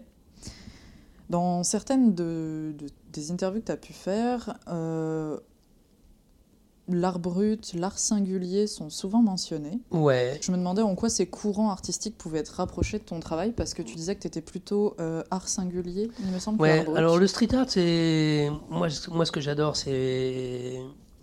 C'est ce travail. Euh, j'aime beaucoup les collages, en fait, en street art. J'aime bien le, le, graffiti aussi. mais c'est surtout les, collages qui, qui, me, qui me causent. ou les mix, où, quand les, gens arrivent à travailler en, peinture, mais en utilisant de support ou, ou ce genre de choses. j'ai vraiment, je suis vraiment entré dans le street art quand je suis allé à New York en 2008, là, à Williamsburg, mais c'était blindé. Mais je passais euh, mes journées à arpenter les rues. Euh, trop bien. Et, et, je revenais euh, six mois plus tard. Tout avait changé. Et putain, tout avait changé. Il y avait des portes métalliques, mais qui étaient magnifiques, quoi. Tellement il y avait de superposition de trucs. Tu avais juste envie de frapper à la porte et de dire écoute, mec, je vais t'acheter une porte neuve. Et c'est là je vais la ramener chez moi. Quoi. Et tu l'as pas fait euh, Non, je l'ai pas fait. Quel dommage. J'aurais dû. Mm, mm. T'as pris des photos de. Ouais, ouais, ouais, j'ai pris énormément de photos de, tout ça. Euh, alors, l'art brut, euh, l'art singulier, c'est vraiment un univers qui m'a beaucoup causé quand j'étais plus jeune, avec les Tetraides. Ok. Donc euh, les Tétraides avaient un collectif qui s'appelait les Chapelets. Euh, ils faisaient beaucoup de bouquins euh, sur la musique, sur voilà. Et donc dans ce collectif d'artistes, il y avait quelques artistes, notamment Lionel Le dont, dont je suis super fan. Et donc l'art singulier, ça a été, c'est une porte d'entrée assez simple aussi pour l'art. Parce que c'est de l'art de récupération. Euh, on transforme une fourche euh, en, en, avion. En avion, voilà, je sais pas, ouais, ou en poisson. Euh, c'est hyper simple, quoi. Et d'ailleurs, c'est quasiment les premières œuvres que j'ai achetées. J'en ai pas gardé beaucoup avec le temps, mais euh, j'en ai encore quelques-unes. Euh, c'était de l'art singulier, quoi. Donc, euh, bah, par exemple, Odette Picot, c'est de l'art singulier, mais c'est de l'art singulier aussi. Hein, voilà. Je suis, super, je suis super fan. Alors, c'est pas toujours bien fait, quoi. Comme c'est aussi une porte d'entrée aussi pour beaucoup d'artistes. voilà, c'est plus ou moins réussi, quoi mais il y a quand même beaucoup de, de, très grands. Enfin, d'artistes que je respecte énormément, genre euh, Christophe, un mec de Paris, euh, Odette Picot, euh, je ne sais pas si j'en ai ici. Bah, cette personne-là qui fait les têtes, les têtes hein, je me souviens plus son nom, mais c'est, c'est un gars qui est à Londres. voilà, il y a une autre fille, Catherine Ursin, voilà, qui travaille le métal. Qui fait des, je suis super fan. Euh, et puis l'art brut. alors au début, quand on a commencé à faire nos trucs, je crois que c'est Marisa Di Mattia d'ailleurs, qui est Marisa Kabula Di Mattia, qui avait appelé notre, notre travail art brut tattoo. D'où maintenant la, connotation euh, un peu erronée finalement. Ouais, euh. ouais c'est erroné, c'est totalement Parce que l'art brut, je ne veux pas dire de bêtises, mais normalement c'est l'art qui est créé par les personnes atteintes de troubles mentaux, etc. Voilà. Maladie psy, et du coup ça peut pas être euh, fait par n'importe qui. Quoi. Voilà. Il, et, me semble, hein, et, qui a, voilà, et, qui, et qui a été comment comment répertorié au départ euh, comme art en tant que tel par euh, Dubuffet, qui a repris le truc et qui a fait des créations, qui a changé complètement son style pour faire des, des, choses beaucoup plus brutes. et, plus spontanées. Voilà. Et, et, je pense que c'est plus de l'art naïf, quoi. Ouais. On va dire, c'est plus du douanier Rousseau que du Dubuffet. Voilà, pour, ouais, ouais, hein voilà. Donc, euh, art brut, non, moi je revendique pas. Alors, je suis très fan d'art brut, hein, par contre, euh, à mort. Euh, et je suis fan d'art naïf aussi. Étonnant. J'adore le douanier Rousseau. Très étonnant. ok, donc en fait, c'est des, des courants artistiques qui t'ont beaucoup inspiré ouais, ouais, parler et ouais, toucher, mais pour autant qui ne sont pas à l'essence de ton travail non plus. Quoi. Non, alors l'art singulier, c'est, ça a été, ça l'a été quand même un peu. Hein. Ok. Euh, pour, pour expliquer un petit peu aux, auditeurs, pour toi, c'est quoi la définition de, de l'art singulier? L'art du singulier, c'est, c'est, l'art de faire. Euh, de créer, enfin de détourner des objets euh, de récup euh, pour en faire des, des œuvres à part mhm. entière. Donc prendre un tiroir. Un petit peu comme l'arte povera finalement. Euh, peut-être, alors je ne sais pas ce que c'est. Je crois que c'est un courant, euh, courant, artistique aussi de récup et euh, voilà, bah, très, très, minimaliste et écolo dans son approche. Voilà, c'est le même genre. Mm. Est-ce qu'on pourrait rapprocher ton travail de l'abstraction? Oui. C'est quoi pour toi la définition de l'abstraction? Je ne sais pas si bah, j'en mettrais vraiment une définition. Non, je ne veux pas mettre de définition sur le truc. Mais à partir du moment où tu t'éloignes de la réalité, tu es déjà dans l'abstraction, en gros. Mhm. Voilà. Après, c'est. Après, c'est différent Après, c'est jusqu'à quel point tu peux l'emmener assez loin et, par quelle nécessité tu peux l'emmener assez loin pour obtenir euh, quelque chose d'artistiquement enrichissant. C'est.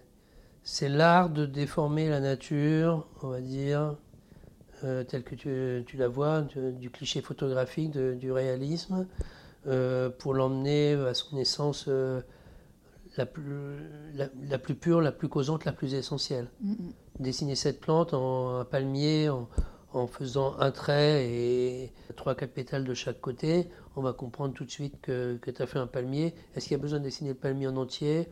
Pour moi, ce n'est pas une nécessité. Ça t'a donné une information. Si la personne la voit, la voit pas ou sait pas la lire, c'est pas mon problème. Moi, l'information, j'ai dit bon, là, il y a un palmier. Mon palmier, je le dessine comme ça. Et ça se trouve, quelqu'un d'autre va y voir euh, un sapin ou, et autre chose, euh, un, bateau. Et... Ça me dérange pas parce que de toute manière, dans l'approche globale de moi, dans ma, dans ma vision, hein, dans, mon processus créatif, euh, c'est pas important. Ce qui est important, c'est ça va être euh, ça va être ce tout qui va arriver à la fin c'est important pour le client parce que euh, elle m'a dit, euh, je sais pas, moi, je veux que tu fasses une référence à l'Italie. Alors, euh, bah, je vais te faire une branche d'olivier, par exemple, mm-hmm. ou une pizza, pourquoi pas. Des spaghettis. Ou, les spaghettis. mais à partir du moment où tu as mis un rameau, enfin, quelque chose qui est suffisamment explicite pour qu'on voit que ça soit que ça représente euh, une branche d'olivier avec une olive ou deux euh, et qu'on devine que c'est des, olives, tu as donné l'information. Euh, ton client, c'est ce qu'il voulait, il a l'information. Après, la personne qui va lire le tatou, déjà la, la plupart des gens ne regardent pas les tatous dans le détail. Ils ne sont pas là à regarder, ah, c'est quoi ça? Non, ils s'en foutent. Il fait, ah, c'est beau ton tatou, c'est pas beau. Euh, ce qui est important, c'est la beauté, quoi. C'est beauté et lisibilité. Beauté et lisibilité. Quand tu regardes une peinture, euh, tu regardes pas, euh, tu, tu rentres pas tout de suite dans le détail, quoi. Le détail, ça va. En fait, tu es percuté par la dynamique générale. Voilà, tu dis ah putain c'est beau, ah ça me cause.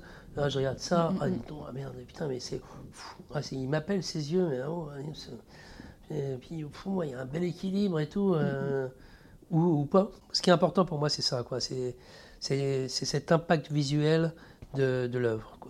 Ok. À 3, tu as fait une exposition. Ouais. Euh, qui du coup t'a permis, apparemment, bah, c'était peut-être suite, je sais pas, à, cette euh, résidence d'artiste que ouais, tu voilà, fait pendant 2-3 ans. Euh, donc tu as, pu explorer de nouvelles voies, travailler le bois, entre autres. Mais tu as aussi demandé aux gens, je mhm. crois, de faire des dessins sur des post-it. Ou alors ils te donnaient quelque chose à dessiner sur des post-it. Ah ouais, alors on a fait une performance tatou là. Voilà. Ouais. Alors, euh, est-ce que c'était toi qui demandais aux gens de dessiner sur un post-it? En fait, ce qui s'est passé, c'est que quand on a fait le, vernissage, donc euh, le, galeriste a fait euh, son petit discours. Bon, j'ai dû en faire un aussi, je me souviens plus. Et donc je leur ai dit que le, lendemain, euh, je ferai une performance euh, donc, euh, sur, une sur une personne. Et que pour cette performance, on allait utiliser les dessins de gens qui voulaient... Enfin, on avait mis à disposition des post-it et que les gens qui voulaient dessiner dessus, donc vraiment, voilà, pas nous faire la Joconde sur un post-it, mais mm, mm, mm. faire un, dessin, donc de, de, de, de dessiner leur idée sur un post-it et qu'on allait prendre, faire un picking au hasard et construire le tatou à partir de ce picking le lendemain. Et donc c'est ce qu'on a fait. alors qui était cette personne euh, Donc c'était quelqu'un que tu avais trouvé alors, qui en fait, euh, ouais, au départ euh, j'avais une personne qui, avait pris, qui avait pris le rendez-vous, qui s'est désisté d'ailleurs deux jours avant, donc j'ai remis l'annonce sur Facebook. Et donc il y a cette fille de Strasbourg qui, qui a répondu présente. Donc je tatouais gratuitement forcément. Et puis bon là il y avait vraiment urgence à trouver quelqu'un. Euh, donc le meilleur moyen c'était quand même que ça soit gratos. Et bon après je, je doutais pas du, résultat où on allait aller quoi. Mais... Ouais mais c'est vrai qu'il faut se lancer quoi. Tu mais arrives, tu sais absolument pas ce que tu Mais l'expérience était vraiment super intéressante. Et donc on a créé euh, une scénette là à partir d'une dizaine de post-it qu'on a transformé en calque.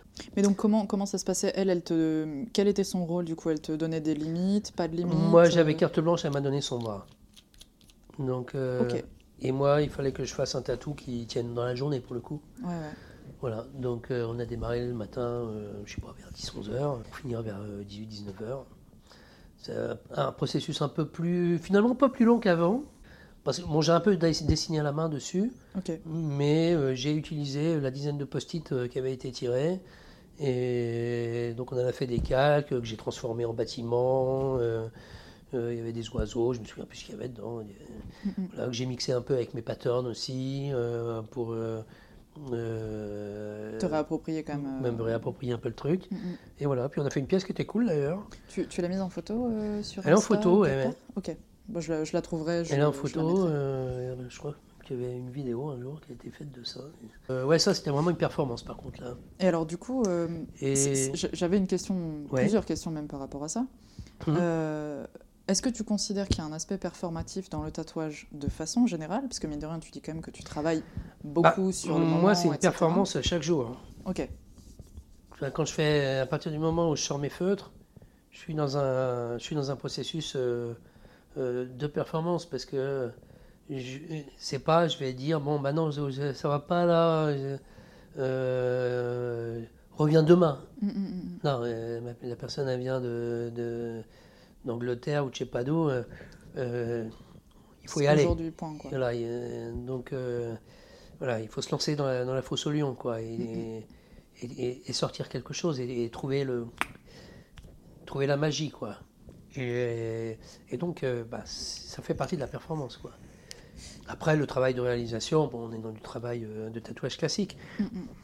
Mais, la construction est, euh, performative. La construction est quand même performative. Et puis, ça. Ouais, c'est un travail qui se fait dans l'urgence aussi, quoi. Parce mm, que tu vas pas passer 5 heures à dessiner, quoi. Il faut. Il faut avoir voilà, une écriture un peu automatique.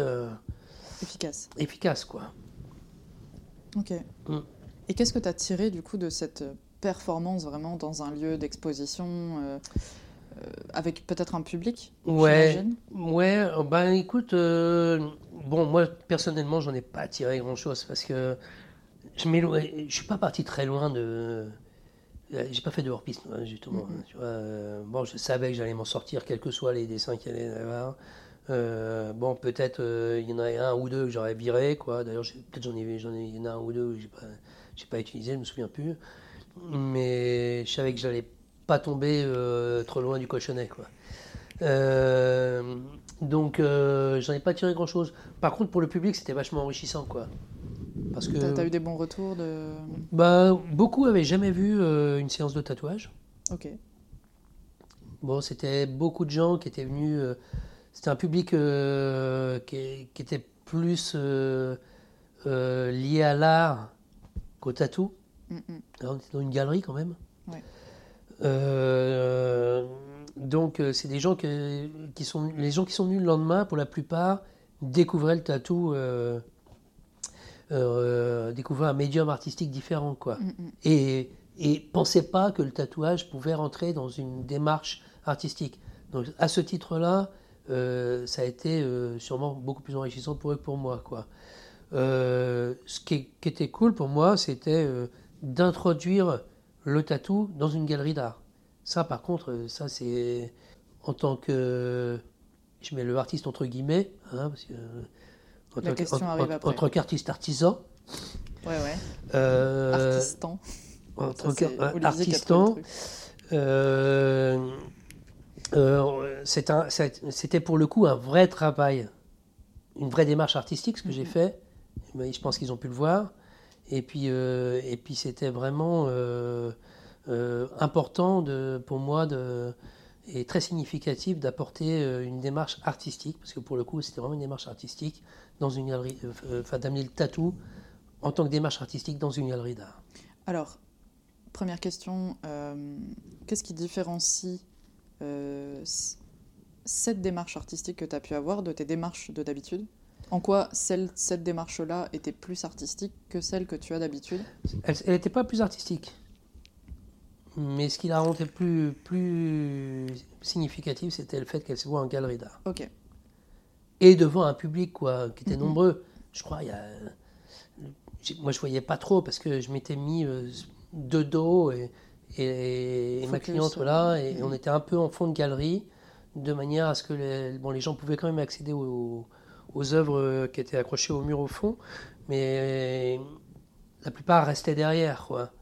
Donc moi, je ne les, les, ai pas vus, mais euh, il y a euh, une bonne centaine de personnes qui sont passées dans la journée. Quoi.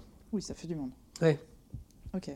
Le, le, le, mot euh, a fait bouche à oreille. Quoi. et puis sur une période de 7 heures, des gens sont venus le matin, quand j'ai démarré, sont revenus en fin d'après-midi avec d'autres personnes, où on dit Attends, tiens, Yabar, t'aimes bien le tatou? Il y, a un mec qui fait une performance dans un truc. Mm, euh. mm, mm. Et du coup, il y a pas mal de, gens qui sont passés, et, c'était intéressant de leur présenter un truc un peu euh, hors, des sentiers battus du tatouage classique, quoi. Ok. Qu'on trouve en boutique on en revient à la, grande question. Pour toi, les tatoueurs sont-ils des artistes, des artisans, les deux, des illustrateurs, des créatifs?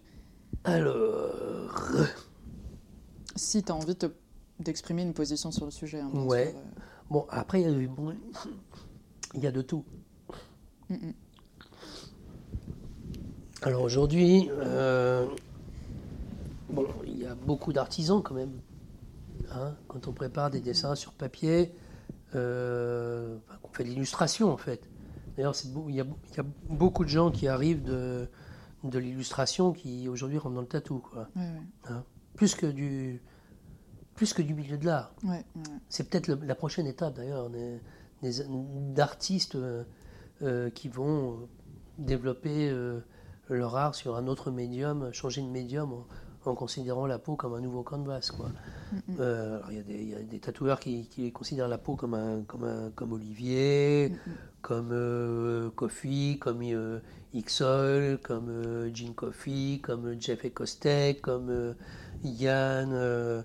Yann qui est en même temps a une partie artistique et, et, pour moi une partie qui est très illustrative. ces petits bonhommes qui racontent des histoires. Bon, c'est l'illustration, hein, clairement, quoi. Mm, mm. Euh, Comment tu distingues, du coup, art et illustration? Bah, Non, c'est, disons qu'il a une partie qui est vraiment très abstraite. Tu vois, quand il fait toutes ces lignes comme ça, où il n'y a que des cubes et des machins en couleur, enfin, en, noir, avec un petit carré rouge. Euh, euh, bon, c'est un, côté très Kandinsky. Mm, voilà, c'est, bon, du travail créatif pur, quoi. Euh, dans, ces petits bonhommes, il y a la volonté déjà de raconter une histoire. Mm, mm. Euh, est-ce que, le fait de raconter une histoire fait que c'est pas de l'art? Non, c'est et, de façon c'est des questions que je me pose encore. Hein. L'un n'empêche pas l'autre. Mm, Mais non, par exemple pour, pour Yann, ces petits bonhommes, on imagine très bien euh, ces petits bonhommes raconter les mêmes histoires dans un petit carnet en papier, euh, dans un petit livre. Ça fonctionnerait tout, de la même façon. Non euh, Je pense. Oui, non, non, c'est ça, je, euh, euh, en gros, tu, veux dire que après... ce qui une œuvre, donc de l'art, ce serait que ce qui est fait là sur peau ne peut pas être transvasé sur un autre médium? Je pense que c'est le bah, le support est important. C'est est-ce que je pense que vraiment considérer euh, le corps comme un comme un médium, comme un canvas, comme euh, euh, et comme une poterie d'ailleurs. Hein, il y a des poteries, ça rentre dans l'artisanat d'art, peindre une poterie. Mais putain, il y a des poteries. Euh. Ouais. Il faut s'accrocher. C'est juste énorme, quoi. Euh, alors, la, frontière, elle est toujours un, peu, un petit peu tendancieuse quand même, quoi. Mm, mm. Euh, moi, je te disais, pendant longtemps, on me disait, ouais, mais toi, tu es un artiste. J'ai fait... Moi, je me sens plus illustrateur qu'artiste. Je me sens artiste quand je vais peindre euh, des choses euh, personnelles euh, sur papier ou sur, ou sur canvas, quand je fais du tatou et que je réponds à une demande d'un client, je me sens plus illustrateur. Bon, aujourd'hui, bon, je me suis quand même réapproprié, je pense quand même être artiste. en, toute modestie. Il ne s'agit pas de, de mettre sur un piédestal un artiste par rapport à un illustrateur. Mm, mm, mm. Euh, c'est simplement pour identifier le positionnement, la démarche, la compréhension aussi du milieu. voilà. Moi, j'adore l'illustration. D'ailleurs, je viens de commander le dernier bouquin de chez Banzai. Euh, j'achète couverture. Euh, c'est des, des, magazines d'illustrateurs qui, pour moi, dedans, ils sont tellement bons, les mecs.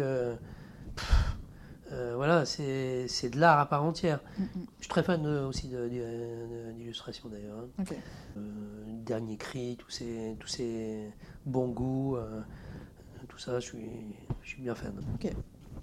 Je suis vraiment éclectique en fait, hein, tu vois, au niveau art, ça, va, tu peux même le voir d'ailleurs bah, autour. Hein. Mais ça, mm. ça, ça, correspond avec ta manière de développer, renouveler, etc. Ouais, voilà. Ouais, la, frontière, elle est toujours un petit peu, un petit peu tendancieuse. Alors, euh, est-ce que les tatoueurs sont des artistes ou sont des artisans? Bah, Il y a des artisans, puis il y a des artistes. Voilà, il y a des gens qui... Pour moi, Lionel, Out of Step, est un artiste à part entière.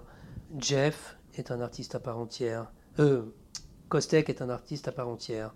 Jeff euh, est un artiste à part entière aussi, d'ailleurs. voilà, même si euh, il y a beaucoup d'illustrations dans, dans il pourrait très bien être dans Couverture Magazine, voilà, euh, qui est un magazine 100% illustration, ou pourrait très bien euh, publier dans Banzai, euh, ça marcherait tout autant. Il pourrait faire de la sérigraphie, on, dirait c'est un illustrateur, c'est pas un artiste. Et pourtant son travail est très artistique. D'ailleurs, il a influencé toute une école, bah, X-Oil, mm, mm, mm. SM Bouzille, et je ne sais pas, toute la ribambelle qui est arrivée derrière. Mais, mais du coup, comment est-ce que tu distingues une illustration d'une œuvre d'art? Est-ce qu'on peut vraiment les distinguer ou des, fois, la frontière, elle est tellement euh, sensible. Tu as, des critères, toi, pour... Euh, moi, je, moi, je me pose pas la question. Ok. En vérité. Ok, ok. Moi, je prends l'art sous toutes ses formes. Euh, pour moi, un illustrateur, c'est un artiste, quoi, à part mm. entière. Voilà, tu es là pour pour mettre un pro, enfin pour, euh, pour euh, illustrer un propos. Donc c'est dans ça que c'est, on va dire, c'est des artistes illustratifs. Mm, mm. Voilà. Ah ouais. Ok. Euh, dans, dans le tatouage, il y a. On signe souvent par sa patte graphique. On l'a beaucoup mentionné au cours de, de, cet épisode. Euh, toi, c'est quoi ton rapport à la signature? Est-ce que tu signes tes toiles, tes tatous? Comment? Alors, mes tatous, je les signe pas. Ok. Je pense qu'ils sont déjà signés suffisamment. Euh, normalement, les gens les reconnaissent. En tout cas, ceux qui en ont se, reconnaissent entre eux. Mm. Voilà. Euh, après, mes linogravures, je les signe.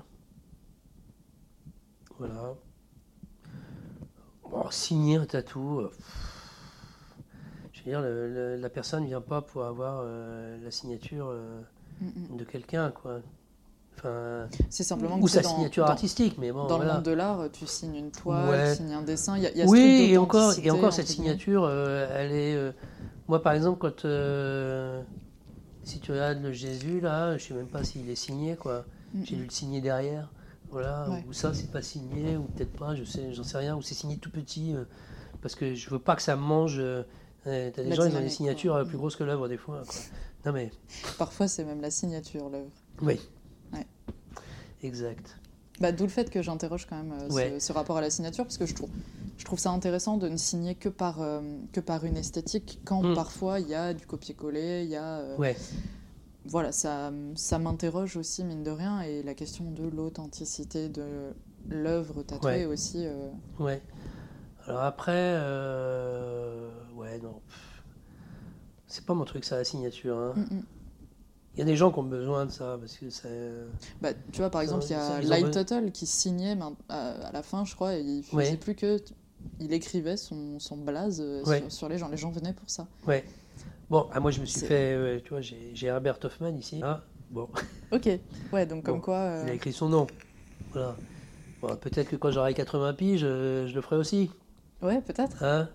Avec ma retraite à 500 balles. non, mais c'est vrai que c'est c'est quelque chose qui me questionne parce que hmm. je l'ai vu et je, je, me demandais pourquoi, euh, comment, est-ce qu'il y a d'autres gens qui le font? Sans hmm. forcément que ce soit mis en avant aussi, mais ouais. comme euh, tu vois ceux qui font du Moi, je pense que je euh. pense que ça a rien à faire avec le tatou. C'est même un peu un peu prétentieux quoi. De, je pense de signer. c'est s'autoproclamer artiste. Moi, je signe mes œuvres. Non, mais bon, c'est un tatou que tu fais. remets la chose à sa place il vient d'où le tatou Le tatouage, historiquement, c'est populaire. Euh, voilà, tu racontes des, histoires, des passages de vie, des, rites de passage. Euh, bon, euh, voilà. Pour moi, c'est too much. Ok. Voilà. C'est quoi le rapport au temps, du coup, dans ton process de création? On en a un petit peu parlé. Alors, le rapport au temps? Dans ton process de création? Ouais. Du coup, tu... Parce que tu me dis que tu, prends le temps de ralentir, etc. Pourtant, tu me dis aussi que tu, tu crées dans le rush, dans ah, l'urgence. quand je suis dans le tatou, je suis dans l'urgence. Ok. Ouais. Et, les autres Et, j'aime cette urgence, quoi. Ok. Et... Et sur d'autres médias, tu... Et sur d'autres médias, je prends vraiment le temps. Ok. Ouais. Paradoxalement. Alors ouais, que, ouais. Alors que c'est là que ça va rester le plus longtemps. Ouais, mais pour... Ouais. Pour autant, il euh, y, y, a aussi la contrainte ouais, mais du déplacement de la personne. C'est parce que j'aime bien ce côté, euh, je sais pas, c'est... c'est tout, enfin, j'adore tout, tout, tout le process, hein, mais le, le, dessin, enfin surtout le premier jet, la mise en place, mm, mm. euh, j'appelle ça moi le rough sketch, le, sketch un peu brut, mm, où je mets un peu en place les trucs, euh, où c'est très, très automatique. Euh, c'est une phase. voilà. Elle doit se faire comme ça, là. Elle doit je sais pas comment dire. Non, non, mais si, si, je vois. En fait, c'est la contrainte du temps ouais. qui génère une urgence, donc mm. une spontanéité. Ouais. Mais après, je pourrais, je pourrais prendre euh, plus de temps aussi. Quoi. Je pourrais prendre 4 heures, 5 heures pour faire le dessin, et puis, mm, mm. puis toujours mes 4 heures de tatou.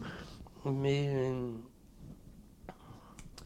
bah après, tu me l'as dit, tu aimes travailler rapidement de manière générale. Donc, euh, Ok.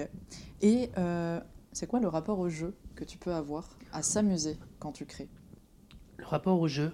Hmm. Euh, Est-ce que tu t'amuses quand tu hmm. crées? Hmm. Je peux pas dire que je m'amuse, mais je prends du plaisir. C'est sans rapport avec le jeu. Ok. Je suis mauvais perdant en plus. Oui, c'est vrai. Euh, est-ce que tu trouves que l'argent, le fait de devoir euh, monnayer ton, ta création, a une influence sur ta créativité ou ça en a eu ou pas du tout? Euh, J'ai un rapport assez compliqué avec l'argent. Alors, euh, on n'est pas obligé d'en parler encore une fois. Hein, tu... Ouais, mais si, si on peut en parler. Euh, bon, quand j'ai démarré, quand j'étais gamin, bon, jamais on aurait pu penser qu'on pouvait se faire un centime avec le tatou. Mm. Le tatou était gratuit, c'était populaire, c'était underground. c'est voilà, tatou c'était gratuit quoi. Mm, ce qui était payant, c'était de le porter. Voilà. Et quand j'ai démarré le tatou, bah, j'ai jamais été très cher en vérité, quoi. alors, quand je suis arrivé, quand j'ai commencé à bosser à New York, ça m'ennuyait parce que je travaillais pas assez vite à l'époque. C'est pour ça que j'ai beaucoup euh, pris euh, au fil des années. Euh, ça a été vraiment ma focale, c'était de travailler le plus en plus rapidement possible, de manière voilà, à tomber une pièce en une fois, même si c'est un bras ou en deux fois, mais il fallait que ça aille vite, quoi, parce que les gens payent et que ça leur coûte de l'argent. Et que, bon, à, New York, quand je bossais là-bas, c'était 200 dollars l'heure. Donc, euh, voilà, si le mec, euh, tu passes 4 heures, c'est 800 dollars, quoi. moi, ça me paraissait énorme, quoi. Et j'ai beaucoup de mal, euh, j'ai beaucoup de mal aujourd'hui, encore. Alors, je vais pas te dire mes prix parce que ça concerne personne, mais je travaille, je travaille pas cher. Et parce que je veux que ça soit populaire. Et je veux que ça soit abordable pour tout le monde. Je veux qu'un smicard puisse se payer un noun s'il veut. Je veux pas que ça soit réservé à une élite. Euh, je veux pas que les gens payent 800 balles une séance. Euh, je trouve que c'est hors de prix, que c'est abusé, c'est se foutre de la gueule du monde. Je suis contre qu'on paye 200 balles une heure de travail. Voilà. C'est pas du tatouage, euh, c'est euh, du business. Et voilà. Donc et donc, euh, je suis pas cher et ça me et ça me dessert pas parce qu'il paraît qu'il faut être cher pour euh, pour que ça ait de la valeur et que les gens. Euh, bon, j'ai travaillé avec avec des gens dont je ne vais pas citer le nom non plus, que j'ai fait démarrer en plus et, et qui eux sont passés du jour au lendemain à 1500 balles la séance. Ça ne se voit pas, mais je fais des gros yeux. Euh, bon, euh, là, je trouve c'est too much aussi, quoi, mec. Euh, enfin, c'est pas. C'est plus qu'un Oui, forcément, tu as la clientèle et tout le monde va venir. Enfin, ton, ton, carnet de rendez-vous est plein, mais qu'est-ce qui justifie ce prix, quoi? Donc, c'est pareil avec le marché de l'art. Hein. Voilà. Je je suis contre le fait d'acheter euh, des, œuvres d'art et je vends pas mes œuvres d'art euh, à des prix astronomiques non plus. Quand je vends une gravure, je vends ça entre 50 et 100 balles sur le boulot.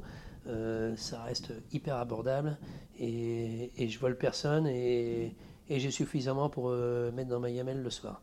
Voilà, et nourrir les miens. Voilà. Oui, c'est ce qui compte. Voilà. Ok, ok. Alors, deux petites questions concernant, euh, on va dire, la, le corps, mhm. mais du tatoueur. Euh, on dit souvent qu'il faut avoir une bonne posture pour travailler et pour durer dans le métier. On en parlait tout à l'heure, euh, ben, travailler mhm. avec des, coils, ça use quand même un peu les mains et tout ça. Olivier aussi en, parle beaucoup. Mhm. Toi, comment est-ce que tu fais? Est-ce que c'est quelque chose auquel tu fais attention? Tu fais Comment euh, Alors moi déjà, euh, mon, poste de travail est 100% ergonomique. Ok, bah, c'était la question d'après, l'ergonomie d'un plan de travail. Bah, vas-y, on peut commencer par ça. Pour toi, c'est quoi un plan de travail ergonomique? C'est, j'ai pas besoin de lever mon bras euh, pour aller mettre de l'encre. Mon plan de travail est à la hauteur où je travaille. Ok. Voilà, c'est mon, mon, bras il se déplace de gauche à droite et il va pas faire haut en bas. voilà, mon plan de travail il me suit tout le temps. J'en ai deux d'ailleurs, un de chaque côté. ils sont tous les deux à la même hauteur et ils me suivent au fur et à mesure. De, voilà, je, les, trimballe avec moi. Euh, j'ai une pédale sans fil. Voilà, je ne suis pas en train de la, chercher tout le temps. Euh, je travaille en. Euh, généralement, quand je mets en route pour les tracés, quand j'éteins ma machine, c'est que les tracés sont finis. Voilà, ça s'est pas arrêté au milieu. Une heure et quart, c'est bon. Voilà. C'est pas moi qui me tord dans tous les sens, c'est le client que je tords dans tous les sens. Donc euh, moi je les préviens tout de suite. Euh, voilà, la séance ça va être yoga, fitness, euh, voilà. Il faut le mériter le Et, voilà. Et, souvent ils repartent avec ah putain j'avais mal au dos hein. Oui bon, ok bah pas moi. Mais bon toi demain ça sera passé. Euh, si moi je le fais tous les jours, euh, ça passera pas. Quoi. Et après, j'ai une hygiène de vie aussi derrière. Bon, je te dis, je fais beaucoup de marche, ça c'est très bon pour le dos. Euh, je fais du yoga, très bon pour le dos. J'ai fait beaucoup de piscine, fut un temps. je fais vraiment attention. je fais vraiment attention à mon corps. Encore plus aujourd'hui avec l'âge. Ok. Mm. Pour parler des espaces dans lesquels tu exerces, ouais. donc là chez toi tu es en atelier privé. Ouais. C'était un choix j'imagine au départ, pourquoi?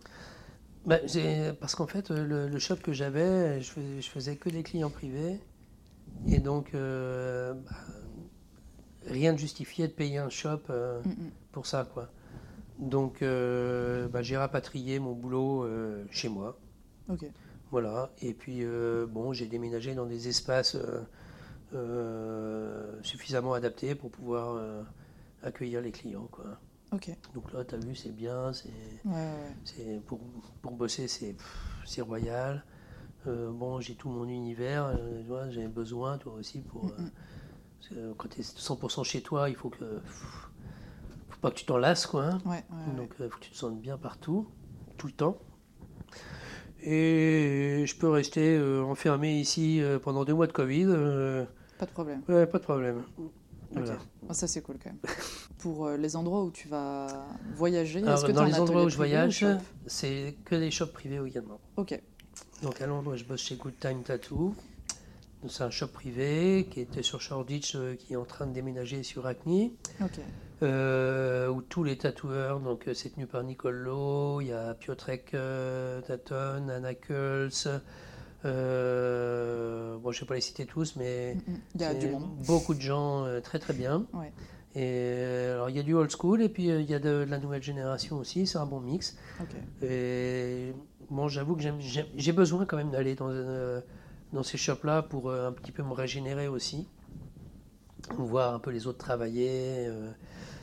et voilà, rester tout le temps ici, des fois c'est un peu pesant. Mm, euh, à Berlin, c'est un shop privé aussi, avec euh, des gens très créatifs. Euh, on se connaît depuis des années maintenant.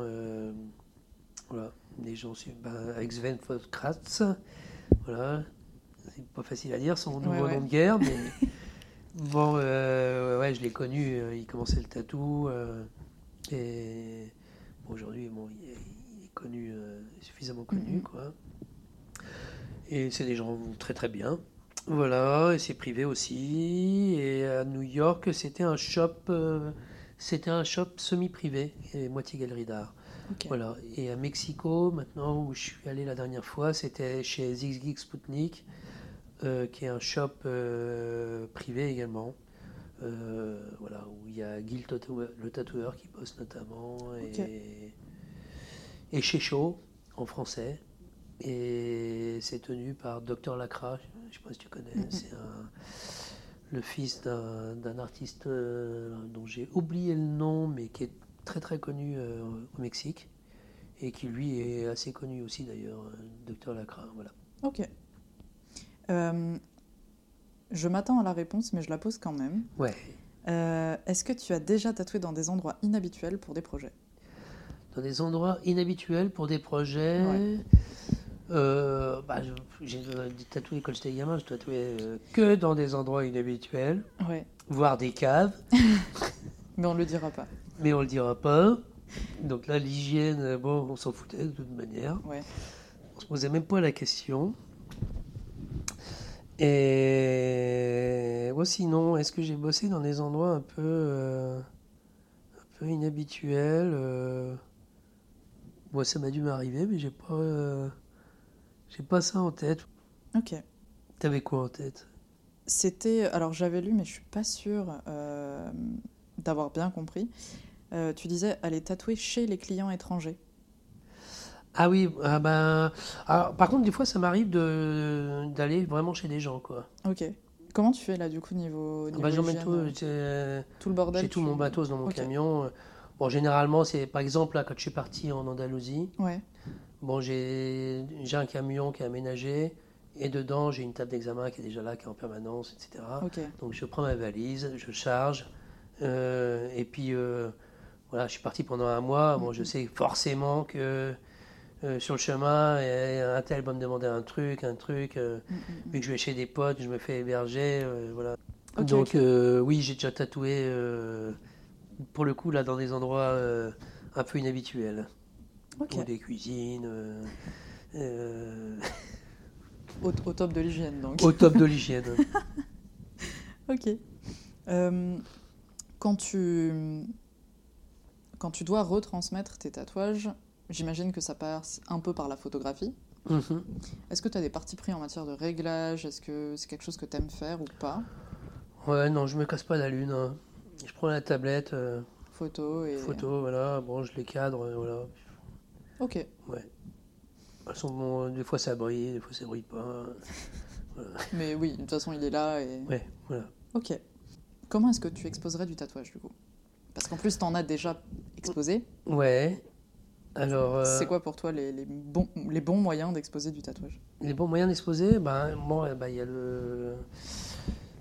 Euh, bah le, déjà, le, comme l'expo que je t'avais dit, là, où c'était du flash. Ouais. Donc, on t'expose pas du tatouage, mais un esprit du tatouage. Mhm. Euh, après, exposer du tatouage, comment je verrais ça? Euh, Parce qu'avec la performance, du coup, tu l'as fait d'une certaine manière. Ouais, voilà, ouais. C'est une exposition de tatouage Ouais, ouais, ouais, mais bon, voilà, t'en présentes qu'un, quoi. Moi, je pense que tu parlais plus de présenter des... Ah bah, un tatouage, des tatouages... Un euh, tatouage, des tatouages. Je sais pas. C'est la personne qui possède l'œuvre après, hein, qui se débrouille pour la présenter. Ok. Ok, ok. Au mieux. La meilleure question du, siècle. Euh, quel impact a eu euh, les réseaux sociaux sur ton travail? Euh... Et le potentiel pillage, entre guillemets qui peut y Ouais, ah bah, le pillage, ouais. Bah, ça, s'est un peu arrêté. Ok. Alors, euh, le fait est que j'ai été obligé de changer une paire de fois parce que des personnes avaient un peu pompé mon univers, euh, pas à l'identique, mais, suffisamment, près pour que ça m'énerve et que j'ai et que je puisse plus voir mon travail en peinture et, et l'emmener ailleurs. Donc, moi, je l'ai déplacé deux fois. Voilà. parce que deux personnes m'avaient avait un peu pompé euh, mes, ficelles, mm, mm. grossièrement. Et donc je l'ai emmené ailleurs. Et puis maintenant, je l'ai emmené, je pense, euh, ça m'a fait aussi progresser, hein, parce que tu vois, je ne l'ai pas changé radicalement, mais je l'ai emmené sur des pistes différentes pour que euh, pour me libérer de ces gens-là, quoi. Mm, voilà, parce que c'est pesant. Je comprends. Voilà. Je préfère que ça leur pèse à eux que ça me pèse à moi. Et donc euh, voilà. Donc aujourd'hui, bon, c'est de temps en temps, on m'envoie une photo d'un tatou qui a été reproduit. Mais généralement, les mecs, tu sais, quand ils font les reproductions, ils s'emmerdent même pas. Euh, donc ils font un calque de ce que j'ai fait. Et puis ils le posent tellement mal que ça marche pas avec le corps, parce que déjà c'est pas la même personne. Parfois même pas la même zone. Voilà, bon, ça, ça fonctionne pas. Ok. Est-ce que les réseaux, c'est une vitrine qui te correspond? Ah, C'est une vitrine, quoi. Qui me correspond, j'en sais rien. J'avoue que j'aimais bien les magazines, mais les magazines, tout le monde ne peut pas être dedans. Et c'est vrai que les réseaux sociaux, ça a permis de découvrir euh, beaucoup de nouveaux artistes aussi.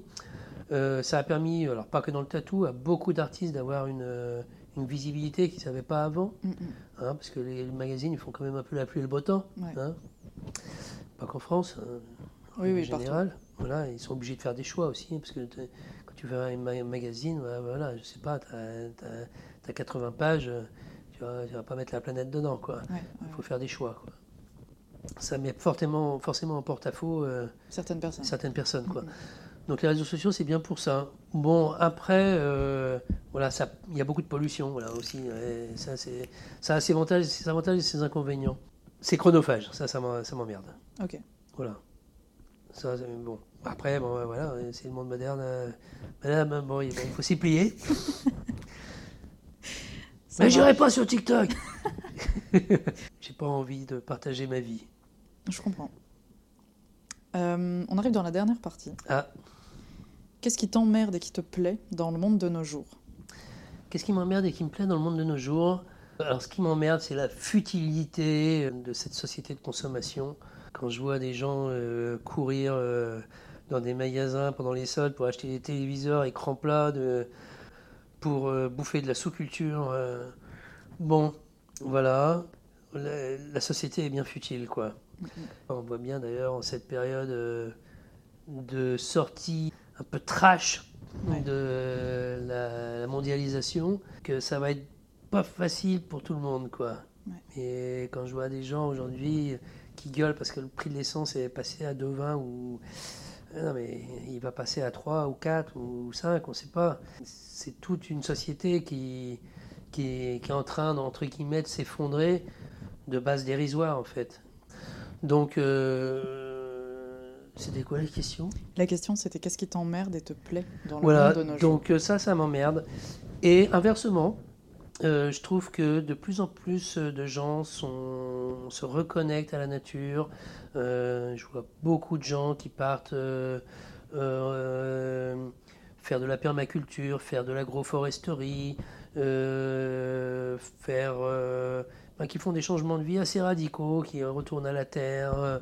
Euh, des fils de paysans qui, qui reprennent des exploitations qui passent en bio, euh, qui sont en même temps euh, dans les free parties le week-end. Mm, mm, mm. tu te dis ces deux mondes qui, s'enrichissent. ça, c'est le. La société évolue, va être contrainte de toute manière, hein, parce que voilà, la, par exemple, l'essence, c'est une contrainte, quoi. Euh, clairement, si, ça impacte tout, quoi. Euh, c'est la base de la société actuelle, quoi, l'énergie, quoi. Donc, euh, sortir de, ces besoins-là, en étant dans une ville comme toi, à Clermont-Ferrand, où tu peux tout faire à pied ou en vélo, bon, c'est des libertés que tu t'octroies, quoi. Donc voilà, en gros, voilà, ça c'est. Je suis assez dans ma bulle quand même. Hein. je suis terre à terre et puis je suis un peu j'ai ma poésie qui m'amène toujours un peu. Euh, voilà, euh. donc je suis. Voilà, voilà, les gens qui me parlent de futilité m'emmerdent. Voilà, et puis euh, les gens qui, qui me parlent de, de, choses pas futiles m'enrichissent. Donc du coup, ouais, ce qui te plaît, c'est les rencontres de, des différents mondes qui formeront celui de demain, en fait. Ouais, voilà, exactement je trouve que ça, ça, j'adore la, nouvelle génération. J'aime bien les jeunes. Euh. Là, moi, je vais dans un bar où c'est où, on est des vieilles, j'ai une vieille génération qui côtoie euh, une génération beaucoup plus jeune, une génération complète en moins.